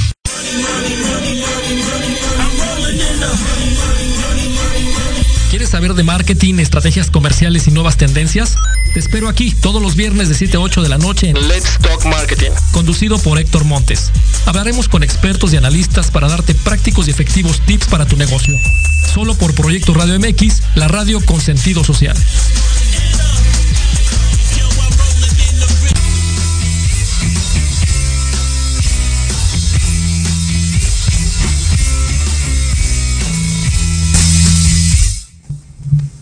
Bueno, ya regresamos. Ya hoy con el tranquilito Catalín, ¿cómo estás? Hola, muy bien. Afortunadamente muy tranquilo porque sí ha habido eventos que nos podían poner un poquito más nerviosos. No, lo que pasó este miércoles en Sevilla, en la Cartuja y bueno, en toda la ciudad de Sevilla donde se dieron cita casi 200 mil personas, mitad y mitad de Glasgow Rangers y Eintracht Frankfurt y donde se disputó la, final de la Europa League y ahí ha habido un poquito de alcohol, un poquito de pelea, no tanto como pasó por aquí por Querétaro, pero algo un poquito más relax, pero de alguna forma si tú le das la magnitud, puede ser mucho más. Pero la policía afortunadamente controló la mayoría de las cosas y al final los aficionados, a, veces no entiende uno, ¿no? Alguien va, quieres ir a un espectáculo, quieres ir a un partido de fútbol o de otra, bueno, en el fútbol lo, donde más se da el tema del alcohol, ¿no? Pero hay aficionados que, por ejemplo, llegaron dos días antes y estuvieron los tres días perdidos de borrachos. ¿Para qué te vas a otro país a beber cerveza o a beber alcohol? Y luego dices que yo Bueno, en la euforia, en la euforia. Sí, o sea. sí, no, es parte de, ¿no? Pero realmente, y por ejemplo, la, la afición de Electron Frankfurt tenían 30 mil uh, entradas y pidieron 150 mil. Por ejemplo, el estadio de Eintracht Frankfurt en Alemania estaba repleto, no solo las gradas, sino hasta la cancha. Estaba a reventar de gente que lo querían ver, aunque podía verlo en casa, en el bar, no, querían estar en el, en el estadio. Porque de alguna otra forma, ese tipo de imágenes, ese tipo de cosas les llega a los jugadores una foto que le manda uno u otro mientras llegan a la cancha y ya saben lo que está pasando alrededor de todo. Ven la afición y entonces saben y dicen, no, esa adrenalina que necesita un jugador muchas veces es eso. No es tanto cómo van a jugar, sino ese tipo de apoyo emocional de fuera que tú lo percibes de una manera diferente, ¿no? Y dices, no, pues hoy me tengo que, que correr el doble para poder demostrarles a estos aficionados que, que van, por ejemplo, Eintracht Frankfurt es un equipo histórico, lleva, llevaba 42 años sin ganar un título y, y, sobre todo pues tiene más de 100 mil socios. Y es un club que cuando jugaron contra el Fútbol Club Barcelona en Barcelona pidieron 250 mil entradas, casi el triple de la capacidad de, de, del estadio. Oye, pero eso se puede. O sea, realmente que más capacidad de la que se puede. No, no, no por ejemplo, nosotros tres somos aficionados del, del Pumas, por ejemplo, uh -huh. pero solo uno puede entrar, pero nosotros tres vamos a pedir entrada. Ah, okay. Y a quien le okay, toca okay, después, pero llegaron a hacer las, las peticiones 250 mil personas que querían una entrada. Nada más, uh -huh. pero que al final tienes un cupo limitado y el club lo sortea normalmente a los socios. Y, y de ahí pues vamos un poquito incluso al fútbol mexicano donde este, este miércoles, pues realmente no me quedé sorprendido, pero no. ¿Por qué lo digo? Porque Atlas viene jugando un fútbol maravilloso desde hace un año, desde cuando la dirección deportiva del Atlas ha subido cuatro o cinco canteranos, uh -huh. que todavía no entiendo por qué no están en la selección mexicana todavía convocados. Okay. Sigo sin entenderlo. Ay, o sea, ¿cuándo lo vamos a entender, Catalín? Pues, o sea. Y, entonces realmente le dio un bailecito al equipo de los poderosos Tigres.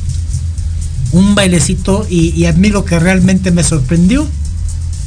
Y, y, ha pasado mucho en el fútbol en global, a nivel global, de que un jugador que sale de un equipo se enfrenta al otro equipo y le prepara una sorpresita y lo que le hizo Quiñones a Tigres en el tercer gol es de yo me quedé con la boca abierta me quedé así uh -huh. de, de, piedra unos segundos digo ahí uh -huh. qué pasó aquí por dónde salió por dónde metió el gol uh -huh. porque iba así con una jugada muy lenta y era final del partido y, y, y, iba en una jugada lenta donde incluso yo si soy el contrario digo ah pienso este se va a ir por la esquina va, va a tener retener el balón y de repente a, a, da un cambio acelera dos pasos un tiro a portería y hasta Nahuel lo sorprendieron porque Nahuel a su experiencia ese gol no se lo puede meter.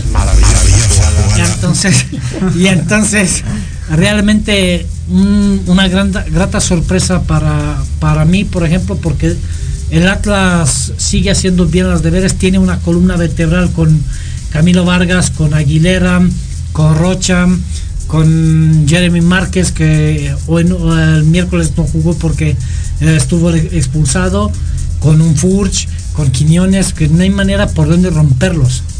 Y vamos a ver qué va a pasar. Yo he dicho ya desde hace más de una semana que de este partido salía el finalista y, me atrevo a decir hoy que de, este partido va a salir el campeón de la liga mexicana y realmente creo que va a ser Atlas porque sé que va a sufrir en, Monterrey, pero no creo que Tigres le pueda dar la vuelta al partido porque necesita mucho y es imposible que Atlas no te haga un gol. con, la, con la pegada que tiene, que tiene Atlas, es casi imposible que no te hagan un gol o dos el Atlas cuando tú tienes que hacer tres. Bueno, pero, o sea, también tú me hablas de cosas a futuro, O sea, nada está escrito, ¿eh? No, no, no, o sea, puede haber alguien que digas tú, oye, este seguro, pero a ver, a la mera hora, perdón. Pero, uno cuando tiene un bagaje, una experiencia, ha visto muchos partidos en la vida, es casi, casi imposible que. Y creo yo que Atlas, a, a cómo viene jugando desde hace más de un año, es casi imposible que alguien le haga tres goles partido que realmente es fundamental para ellos y cuando saben jugar que tienen que jugar con la ventaja y nada más pararse bien y esperarte y que te haga paras dos arriba como Quiñones y Furchi y a balones corriendo y, es un problema para Tigres. No se puede descuidar porque un gol es muy complicado luego de remontar más cosas. Luego en la otra semifinal que si vimos una semifinal electrizante, bonita, buena, divertida, la otra fue para dormir y poco más. Donde incluso por ahí el arbitraje ha sido un poquito factor. Ha acertado en dos o tres jugadas, pero realmente el América Pachuca un partido desastroso de alguna forma, malo, aburrido. Vamos a ver qué va a pasar en, en el partido de vuelta porque también Pachuca por ahí le podía le pudo haber hecho un poquito más de daño. Tuvo momentos donde podía haberle marcado dos o tres goles al América pero Memo Ochoa estuvo ese día. Ayer estuvo en la portería aunque por ahí ha habido un par de cosas pero sí por lo menos salvó al América porque si se va Pachuca con, con una ventaja de un gol o dos creo yo que tampoco lo pudieran haber remontado porque todavía fa va el factor de cancha, de tabla de posición, como Pachuca fue el líder y el América viene como de la cuarta posición, entonces no hace falta, por ejemplo, Pachuca ahorita mismo solo hace falta que pasen los 90 minutos, no pase nada y ya está en la final. Entonces vamos a ver qué partido va a plantear, porque me imagino que el América tiene que plantear un partido igual que Tigres, porque tiene que ganar. No le toca de otra porque sabe que el empate no le sirve, ningún empate le sirve. Y entonces realmente tiene un gran problema el América y sobre todo la, la a veces y, se les ha notado a los jugadores de, la América los malos hábitos que tuvieron cuando estaba Solari, cuando le hicieron la camita a Solari para echarlo. Y el error de Jorge Sánchez, algunos errores garrafales en la defensiva del América, donde perdidos, remates en el área donde no te pueden rematar de esas maneras y por ahí Memo Ochoa sacó dos, tres manos, dos, tres palos que tuvo Pachuca que, realmente salvaron a la América y en su casa, porque dice, no, jugaron en la casa de, Pachuca, cancha adversa, público y todo, no, te jugaron bien en tu cancha. Creo que no pesa tanto la cancha del Pachuca para la América como va a pesar un poquito para Atlas la cancha de Monterrey pero vamos a ver, porque América sí tiene equipo para, hacer daño a cualquiera. Es el equipo a vencer en México todavía. Todavía es el equipo a vencer en México. Pero realmente vamos a ver qué, va a pasar. Y también hoy empieza la, la, final del fútbol femenino en México, donde Pachuca y Chivas se van a enfrentar. Y se va revalidando la primera final del fútbol femenino donde igual se enfrentaron Pachuca y Chivas, donde Chivas ganó el primer título. Vamos a ver este torneo y creo yo que nos va a dar más fútbol de que el América Pachuca seguro. Creo yo que las chicas han subido mucho de nivel, el arbitraje incluso, las chicas, los entrenadores. Y sobre todo vamos a ver qué va a pasar con el fútbol mexicano porque va en una decaída terrible, donde se sigue pensando y se sigue trayendo o futbolistas o entrenadores sin conocerse. Ahorita León quiere traer un argentino que no se sabe ni siquiera de dónde lo, de dónde lo sacan. Te vas a traer un entrenador que ni siquiera tiene una plantilla, porque no tienen, porque la mitad del equipo ya está desmantelado, ya no saben si van a seguir o no, por indisciplina, por todo. Y te vas a traer una... Mm, todo lo que ganan, o sea, imagínate. No, no, no. y, es un problema. ¿Para qué te vas a traer un entrenador sin, un concepto de qué es el fútbol mexicano? No entiendo por qué todavía muchos directivos y todavía el tema de como ha habido antes, el tema de que no había ascenso, pues me traigo, y Atlas lo hizo muy bien y, Puebla lo hizo muy bien.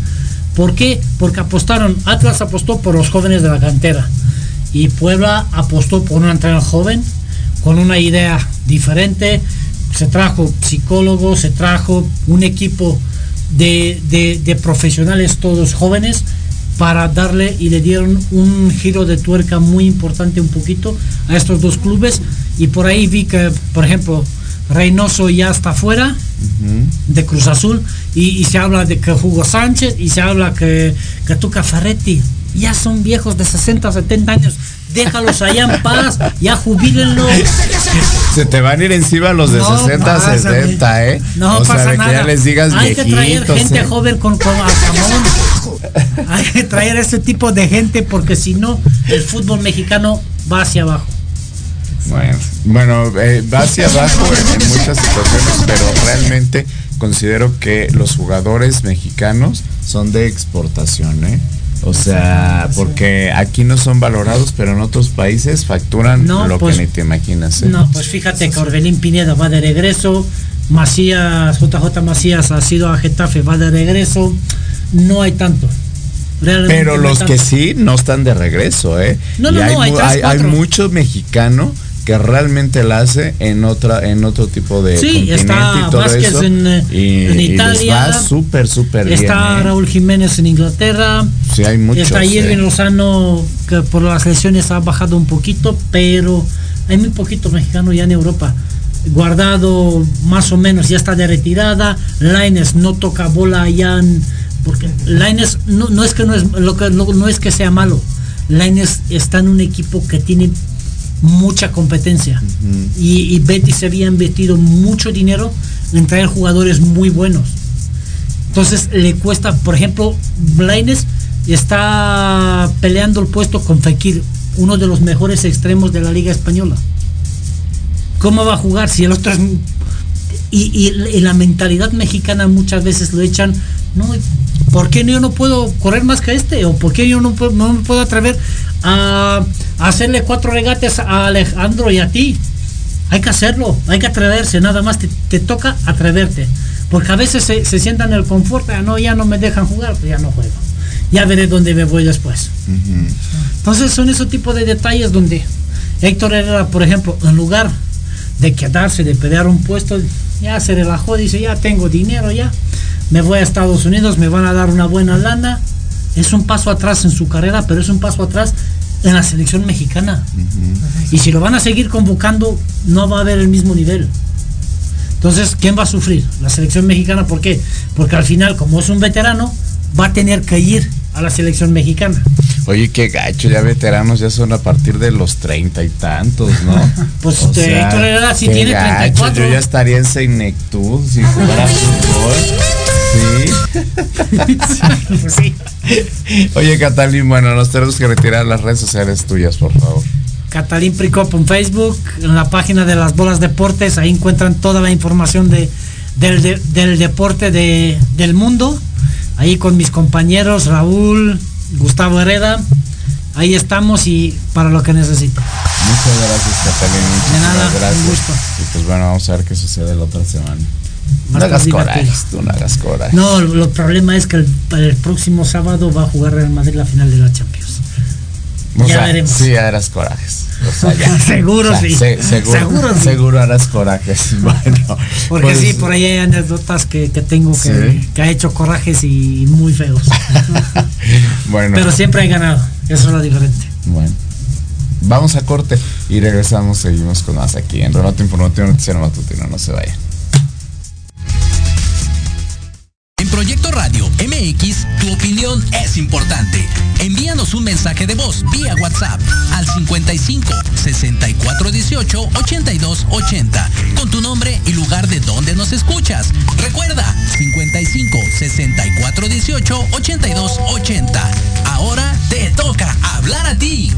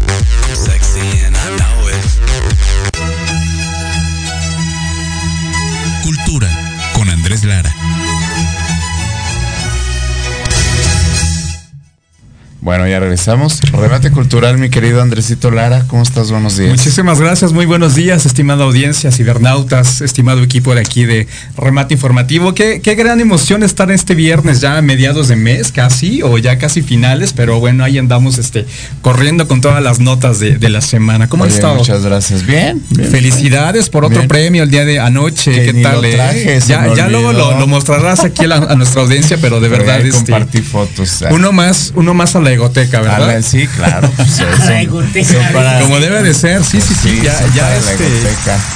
Oye, antes de, empezar, eh, nada más mandamos saludos rápido a Miguel Alcudia, a José Ángel Rico, nuestro compañero, bueno.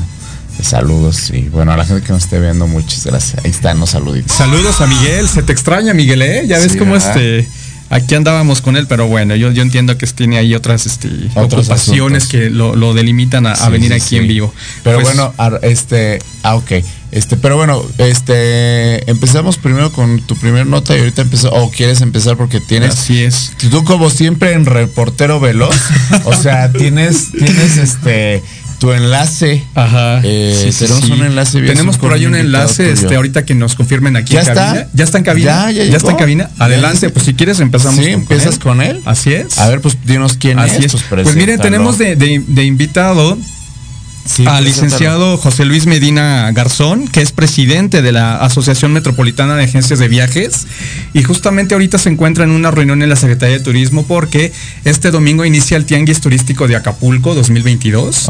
Un tianguis que pues para, toda la industria turística se mantiene vigente eh, itinerantemente en toda la República Mexicana. Obviamente pasó la pandemia y se suspendió dos años. Entonces ahorita regresa, que es de este domingo 22 al jueves 27 por ahí de, mayo. Eh, ya lo tenemos ahí en, vivo, este Diego. Que, ah, este, que, prenda su audio. Ahí nos dicen que, que prenda el audio. A ver, José Luis, José Luis, prende el, prende el, audio, por favor, ya para, para enlazarnos. Y ahorita, que nos este, digan, pero bueno, ahorita va a haber este tenis importante en Acapulco. Sí, fíjate Como dices, esto empieza el domingo y antes de entrar al aire, pues sí, ahorita Acapulquito está de agua, sea abusados porque otra vez el crimen organizado está haciendo la suya. desafortunadamente, pues ahorita se, de hecho ayer se dio la nota que, que ahí hubo, este, bueno, hay, hay algunos tipos de, de pues, violencia ya generalizada y no sé si también sea parte de pues tratar de desestabilizar lo que se está llevando a cabo.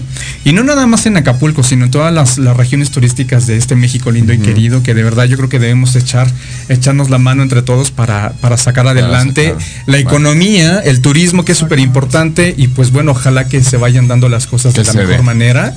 Bueno, ahorita que nos este, avises si está o no, este, vete con, vamos con las notas. Bueno, nos vamos con las notas del día, señores. Hoy es el Día Mundial de la Abeja. Qué, qué, padre, de verdad, es una, es una este, efeméride bastante eh, pues compleja porque ustedes sabían que las abejas son una parte fundamental del, ecosistema a nivel naturaleza, a nivel ecosistemas, ya que si, no, si no existieran las abejas, valivos que son nosotros como humanidad. ¿eh? Y muchas, mucha naturaleza. Así es, porque son una parte importante de la polinización. Es la fundamental. La, fundamental. exacto. Ahorita se están. frutas, exacto. Todo. Ahorita afortunadamente se están llevando a cabo, eh, pues vaya, este, el, hecho de, de rescate. ¿Ya está al aire? Bueno, termina la nota, termina la nota. Entonces, día de vejitas, este, pues ahora sí que reflexionar para para el cuidado de, ellas, ¿no? Y ya se están poniendo polinizadores, se están poniendo jardineras en las grandes ciudades para que lleguen ahí. Es muy importante no correr porque luego las vemos en los jardines y, ay, me va a picar, etcétera. Ponerles agua, ponerles una, un envase con agua y sobre todo también azúcar para que también este ahí pues vaya este descansen. Te lo juro, yo es lo que hago en el jardín y sí llegan, eh, de verdad. De verdad, así es que pues una fecha muy muy loable para, para las abejas. Y también se festeja el Día Mundial de la Metrología, señores. Esto se No de la metreada. No, no, no, metrología cosa, ¿eh? que, viene siendo este el, sistema internacional de unidades de medida, lo que es siendo el peso, el kilogramo, todo este rollo y que básicamente se, se ocupa mucho para la industria en general. Así es que pues también este, hoy es un día muy, muy loable para toda esta industria. Y también un fuerte abrazo a las y los psicólogos, que es el día hoy eh, en ah, México se festeja la psicología. pues una, una gran este, profesión. Yo creo que ahorita post pandemia han de estar muy ocupados porque realmente pues son los profesionales que se dedican a la salud mental y de verdad yo creo que independientemente de las eh, pues padecimientos que cada uno tengamos en, dado caso, porque pues, todos tenemos un poquito de grado de locura. Este, de verdad es muy loable esta, esta profesión para las psicólogas y los psicólogos. qué bien. Eh, de manera personal, un fuerte abrazo a Christopher Turner, Alberto Ruiz, a grandes amigos que, tenemos por ahí en, una asociación civil que, día con día pues atienden a muchos pacientes y están al tanto, sobre todo, insisto, de verdad, eh, tomar una buena terapia es fundamental para una buena salud mental. Así es que yo le mando un abrazo a Rich Cruz, a Salvador Camacho, a Ariadna Benavides, Juan Carlos Benavides, eh, colaboradores de aquí, también a Marilú, o sea, bueno, a, tanta gente que conozco psicólogos, un, abrazo. Así es. Entonces, pues bueno, un fuerte abrazo. Fundamental la terapia. Así es, así es. ¿Y qué más, este, Cabina, me dicen que ya está listo. ¿Pero ya acabaste las primeras notas? Ya las primeras notas. ok, va. Entonces, adelante. Ahora sí vamos con... Con José Luis Medina. ¿Nos oyes? Presidente. ¿Nos escuchas? José Luis, buenos días. ¿Cómo estás? Claro que sí. Hola, ¿qué tal? Aquí los escucho. Muy buenos días, José Luis. Muchísimas gracias. Yo sé que estás ahorita en una junta y, te agradezco este tiempo rapidísimo. Te presento a nuestro director y productor general Alejandro Catalán y rápidamente platícanos qué se deriva con esto de lo que viene siendo el tianguis turístico de Acapulco. Gracias Andrés, mucho gusto Alejandro y bueno, un saludo a todos los radioescuchas. Pues eh, sí, efectivamente Andrés, estamos aquí en las oficinas centrales de la de Sectur, de la Secretaría de Turismo, precisamente una presentación sobre Ángeles Verdes muy interesante de todo su programa de geolocalización que se está implementando. Y bueno, pues estamos a punto de partir efectivamente el día de mañana ya a Tianguis de Acapulco, este, a este gran evento, este evento que es el evento estelar que tenemos en México para promocionar nuestro hermoso país, con muy buenas expectativas, bastante cantidad de citas ya programadas, de citas ya confirmadas, y esperamos que sea un gran tianguis, este, volviendo como cada dos años a Acapulco. Recién recuerdan, apenas estuvimos el año pasado, a, a fines del año año pasado en Mérida, este, en Yucatán, un maravilloso tianguis, la verdad, espectacular. Este año realmente esperamos que sea superado. Creo que ya con esta situación de la pandemia un poco más este, controlada, tenemos más participantes, hay más actores, hay más eh, eh, proveedores inscritos y esto obviamente eh, es en beneficio del turismo de nuestro país, Andrés. Oye, qué emocionante. Alejandro, ¿alguna pregunta que tengas para Sí, este justamente, hola, ¿cómo estás, José Luis? Buenos días. Este, un gustazo. Gracias, igual. Eh, hablamos hace un momento eh, de esta situación que tiene que ver con lo que es pospandemia, ¿no? El poder reactivar nuevamente la economía a través del turismo. El turismo es una de las actividades económicas más importantes que tiene nuestro país por la misma naturaleza que tenemos de tantos lugares que, se pueden conocer en este país. Eh, Acapulco sin duda ha sido un lugar emblemático en, México y nada más para los mexicanos, sino para todo el mundo, ¿no? Es muy importante reactivarlo desde esta perspectiva en lo que ustedes están haciendo. ¿Qué, están esperando? ¿Qué respuesta creen que y, prospectan que van a tener con esta reactivación de este tenis cultural? Pues mira, qué bueno que tocas el punto específico de Acapulco. Me da mucho gusto porque yo creo que todos los que estamos en el medio del turismo desde hace muchos años, sabemos que Acapulco no solo ha sido ícono del turismo nacional, Acapulco ha sido ícono y es ícono del turismo latinoamericano. Ahí nació el turismo, ahí empezó el turismo en nuestro país y vamos a decirlo en América Latina desde los años 20, 30, 40, pasando por todas las grandes personalidades, por todas las, las grandes, este, los actores, actrices que hicieron de este lugar algo muy famoso. Acabamos, fíjate, de, estar hace apenas 15 días en un viaje de familiarización de la Metro, de nuestra querida asociación, visitando todos estos sitios icónicos. Estuvimos en, en lugares que normalmente el turista no conoce, que normalmente el turista no, no, no visita, ¿no? Estuvimos en Fuerte San Diego, si ustedes saben perfectamente, frente al puerto de cruceros, que además es una muy buena noticia. Regresan ya pronto los cruceros otra vez a Acapulco, ya están por regresar nuevamente. Eso es algo muy bueno porque es una buena derrama.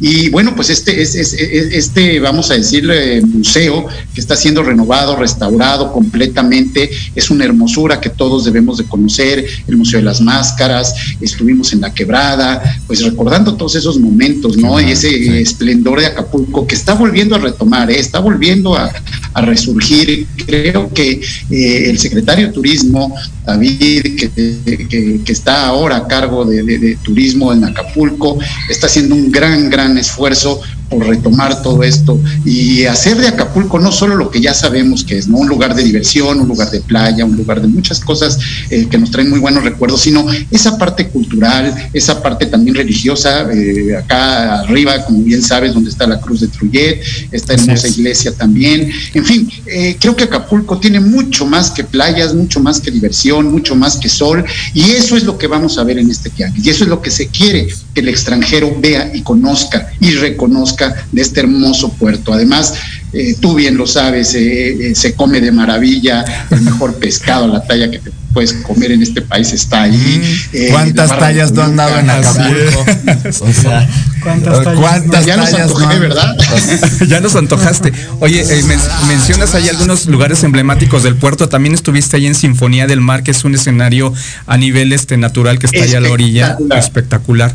Y también está dando. Sí, perdón. Déjate cuento, perdón que te interrumpa. Adelante, adelante. Cuento. Además, nos, tocó, nos tocó un evento maravilloso porque fue el 24 aniversario de la Orquesta Sinfónica de Acapulco. Se le rindió un homenaje en un, ¿qué te puedo decir? Es un lugar espectacular donde estás viendo la puesta del sol, donde tienes a toda una orquesta sinfónica maravillosa, este, un público espectacular, en un ambiente maravilloso, restaurado, arreglado, eh, con todas las comodidades. Entonces, Qué bueno que lo tocas porque ya nos tocó vivirlo hace 15 días y de verdad se lo recomiendo. Si van a Acapulco, si hay un evento que se presente, vayan.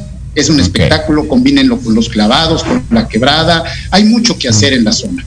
Oye, pues bueno, pues muchas gracias. Este, ¿cuándo entonces arrancan el domingo?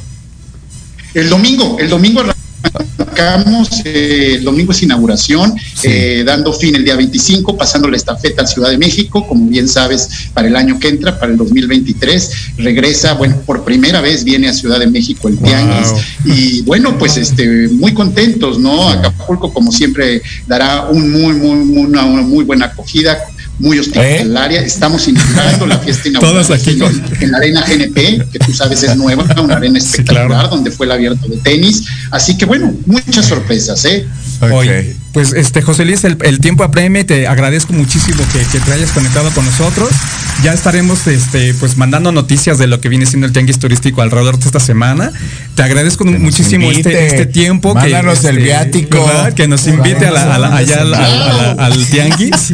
Muchísimas gracias, José Luis. los esperamos. Muchísimas gracias. allá los esperamos mañana ya y este, con mucho gusto por ahí les prepararé algunas capsulitas si quieren ah, lo que está pasando en tianguis. Es importante y como lo has dicho, es muy importante para la economía de nuestro país. Así es. Pues felicidades y éxito, ¿eh? Te agradezco muchísimo, Un abrazo. Hasta luego, gracias. Gracias. Aprovechar el viaje a Acapulco ahora sí. Gracias. Listo, pues muchísimas gracias. Oye, o sea, ¿qué onda?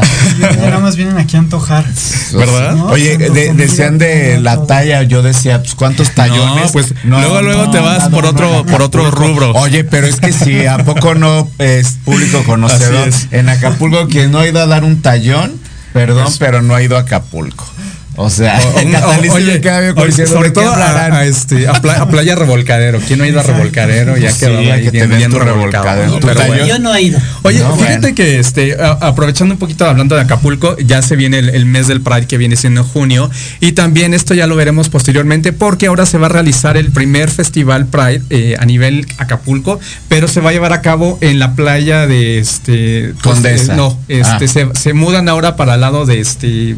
Punta de del otro lado, se me fue ahorita el, diamante. del sol, donde sale el sol padrísimo, este. Pues no, ese no te Del otro lado hacia la laguna de este, de, este, de, tres palos. Ahora sí, este, bueno, ya hablaremos del tema, pero se va a llevar a cabo el, el, el, Pride ahí en Acapulco, que ya tenemos una, una invitación, una acogida ya. bueno, Hello Kitty. Cambiando, cambiando radicalmente de tema, este, aquí la producción y nosotros este, extendemos una felicitación al arqueólogo Eduardo Matos Moctezuma, que esta semana fue galardonado por el Premio Internacional de Princesa de Asturias y créeme que es una, una gran este, satisfacción a nivel nacional, ya que es un gran, gran aporte a la cultura. Este señor, pues, es un arqueólogo, es antropólogo, es investigador emérito del Instituto Nacional de Antropología e Historia.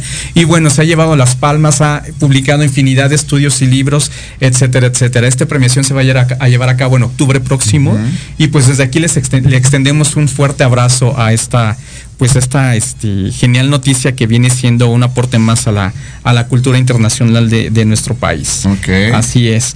Y bueno, también el día de ayer se llevó a cabo el homenaje a la gran escritora y poeta Elenia Poniatowska que aprovecharon también la Secretaría de Cultura, aprovechó el, su, su, onomástico que cumplió 90 años y aparte pues también le hicieron un, homenaje en vida en el Palacio de Bellas Artes donde se, se llevó a cabo toda una gran ceremonia, por ahí está el video, ya subiremos parte de lo que se llevó a cabo también anoche. Y pues también se le extiende la felicitación a, a Elena Oye, y a Silvia Pinal que no le quieren hacer homenaje en Bellas Artes. De verdad, yo ya no se le hicieron a Poniatowska. Yo no entiendo esa parte. Eh, eh, de verdad, este, la señora Silvia Pinal desafortunadamente canceló la, la, este, la, obra. de teatro que le habían escrito. la de verdad. No, pero aparte también, ya eh, el nivel de cómo se encuentra también a nivel salud, ¿no? Pero bueno, yo me quedé con ganas de ir a ver al zorrillito que salía ahí con ella, porque si ah, se acordarán ochenteros. porque cuando te levanta la patita. No, ya sé, ya sé, ya me imagino, pero pues un saludo a la señora Pinal. Y hablando de homenaje, señores, el día de ayer se llevó a cabo también un homenaje para otra gran estrella de, México, a la señora Lucía ah, Ya te estabas tardando. Le ofrecieron, más bien la, galardonaron con este, el, entró al Museo del Grammy allá en Estados Unidos y también la galardonaron galardonaron por 50 años de excelencia a nivel trayectoria. Pues un abrazo muy fuerte, querida Lucía, ya sabes que te admiro, te amo y te respeto. Anoche ya muy tarde se empezó a generar toda la nota, las fotos, ya estuvimos subiendo algo por ahí, entonces ya habrá momento de platicar con ella también. Y bueno, pues también rápidamente nos vamos a lo que vienen siendo las tradiciones aquí en la Ciudad de México. Este domingo les platico, señores, a nivel popular, a nivel religioso, se lleva a cabo una manifestación este, de todos los pueblos y barrios del centro de Coyoacán este, ya que eh, vaya, se venera una imagen denominada el Señor de las Misericordias. Esta imagen que representa, a, representa a Jesucristo es muy venerada en Coyoacán y la particularidad de esta fiesta es que todos, este, cada año a, finales de mayo salen procesión a todas las, este, a todos los barrios de Coyoacán y Benito Juárez. Esto se deriva por un dato, ya que si estamos hablando de pandemias, señores, hace, bueno, a inicios del siglo XIX tuvimos una pandemia de cólera. Entonces cuenta la leyenda, cuenta la tradición que este, pues obviamente la gente desesperada eh, van y le piden una indulgencia a este santo y pues bueno, bueno cuenta la, cuestión oral que se, se, aplacó la pandemia y se, desapareció.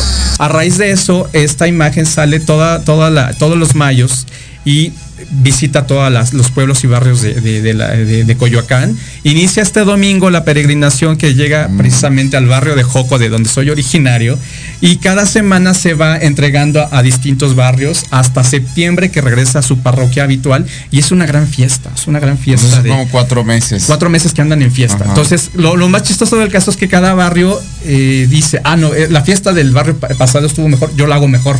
Y de verdad la gente, yo no sé de dónde le sacan dinero. Porque Mira, la fe mueve. Esta, esta cuestión de lo que, es, lo que es la pirotecnia. más mueve. Lo que es la pirotecnia, señores, es carísima. Y la gente pone unos este, fuegos pirotécnicos, espectáculos de luces, sonido, que, bueno, de verdad. Yo los invito a que vayan a, estos barrios de Coyoacán, se ponen muy padre, ya estaremos transmitiendo algo este domingo. Y pues bueno, ahí también ya tenemos lo que viene siendo ya las, este, los eventos de este fin de semana, ya saben que tenemos museos, tenemos presentaciones de, de música. El domingo termina la exposición de la Capilla Sixtina duró muy poco. Ah, ya Ya termina este, este, este domingo, termina, este, pues está anunciado oficialmente que este el domingo es el último día. Así es que los invito a que vayan, vale mucho la pena porque es una reproducción exacta de la capilla sextina en el Vaticano a nivel de tamaño, a nivel este, dimensiones. De verdad vale mucho la pena. Ojo, supuestamente les piden que se eh, registren. este, virtualmente, ni les piden los boletos a la entrada ni nada. Mientras lleguen temprano, abren a las 9 de la mañana este pasan muy rápido todo este asunto. Así es que pues este domingo, último fin de semana. Este, en fin, está la convocatoria de los premios de Lina. Ahí subimos este, la foto para que se metan ahí a sus redes sociales. Toda la cuestión de, historia, de este, libros, eh, proyectos que se están investigando actualmente. Estos premios se entregan también por ahí de septiembre, octubre. Así es que el Instituto Nacional de Antropología e Historia vuelve como cada año a apoyar este, las investigaciones de toda la gente que, le agrade este tipo de situaciones. El día de eh, domingo 20, 22 de mayo tenemos la presentación de la Orquesta Típica de México. Y también ya tenemos ahí los datos para que se vayan este, apuntando, entrada gratuita y todo este asunto. Pues básicamente es todo lo que tenemos, señores. Muy bien. este, este fin de semana, este, pues ya también este, opciones para aventar, ¿no? Y hay muchísimo que se queda. Fórmula 1. Fórmula 1, fíjate. fíjate, sí, sí tenemos mucho. A ver si Checo Pérez tiene suerte con ahora que también fue padre la semana pasada. Ajá. Vamos ah, a ver cómo le, va. Fíjate. Y, sobre todo hay una cosa muy importante, no sé si lo han hablado, hay que tener mucho cuidado porque se acerca la pandemia de viruela. ¿De qué? De viruela. De viruela. está fuerte, está fuerte la viruela del mono. Ah, sí. Ya están las alertas a nivel y sobre todo que no hay vacuna. No, pues como tengo información de primera mano, no hay vacuna desde el 78 no se fabrica ninguna vacuna. Oye, sí está muy fuerte y Dicen que hay una reserva por ahí la Secretaría de la Sedena o algo por el estilo. No sé si en México o en el mundo, pero seguramente está caducada y van a ver cómo le van a hacer no, para pero vacunas para eso. Ay, ahora viene el mono, no. Está, la viruela del mono, eh, COVID todavía está fuerte en algunos casos, también no, ya no es tanto. Pero realmente preocupa y a mí me dijeron ayer que hablé con, con los doctores que, que le dedican mucho tiempo a esto, que se nos cuidemos. Ay, caray, no, no se transmite tan fácil. No. Pero hay que tener cuidado. Por ahí había una nota medio falsa, ya investigaremos, porque según esto estaba también volviéndonos a la, a la comunidad LGBT, LGBTQI más, que atacaba eh, el rollo. Salió la nota anoche en, Twitter. no, pero eso Salió una nota anoche en Twitter. eso ya es que vamos a, este, Sí, sí, claro. Vamos a, vamos a, no, crear pánico y no crear falsa alarma. Hay que cuidarse nada más y, estar en contacto. Sí, claro, o sea, pero bueno. Vamos a tomar precaución. Andrésito, tus redes sociales, Pues ya saben, los invito a seguirme en André como Andrés Lara en Facebook y en Instagram, este remate informativo noticiero matutino, para que también ahí estemos constantemente en contacto. Bueno, muchísimas gracias. Y pues bueno, recordamos que pueden ver esta transmisión también en el canal de YouTube de Proyecto Radio MX. Ahí si hoy no tuvieron oportunidad de verlo, no se preocupen, ahí están registrados los programas a través de YouTube. También Facebook Live queda registrado y en todas las plataformas de Proyecto Radio MX. Sigan con la programación, todavía hay mucha programación el día de hoy el día de mañana y durante toda la semana. Nosotros somos Remate Informativo Noticiero Matutino. Tengan un excelente fin de semana. Cuídense mucho. Ya hablamos de, de todo esto, así, que hay que tomar precauciones. Síganse cuidando, quiénense mucho, abrácense, apapáchense. Y aquí nos vemos el próximo viernes en punto de las 9 de la mañana. Síganos en nuestras redes, Remate Informativo Noticiero Matutino, Facebook y nuestra cuenta en Instagram. Yo soy Alejandro Catalán, Antonio Montes, y pues bueno, Catalín y su servidor también aquí Andresito Lara. y nos vemos el próximo viernes con más información aquí en Rebate Gracias, Diego, en la cabina fin y fin de semana y abusados con el tráfico aquí en Insurgentes Norte, que está, la alberca ahí ahorita todo lo que da. Así que bueno, nos vemos, hasta pronto, bye bye. Un saludo. Gracias.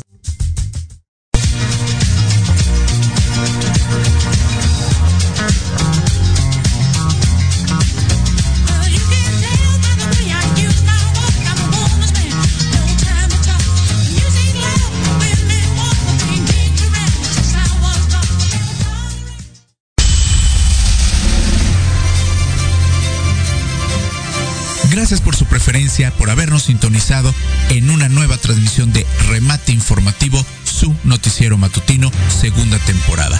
Los esperamos el próximo viernes en punto de las 9 de la mañana con más información, noticias, entretenimiento y debates a través de la señal de Proyecto Radio MX con sentido social.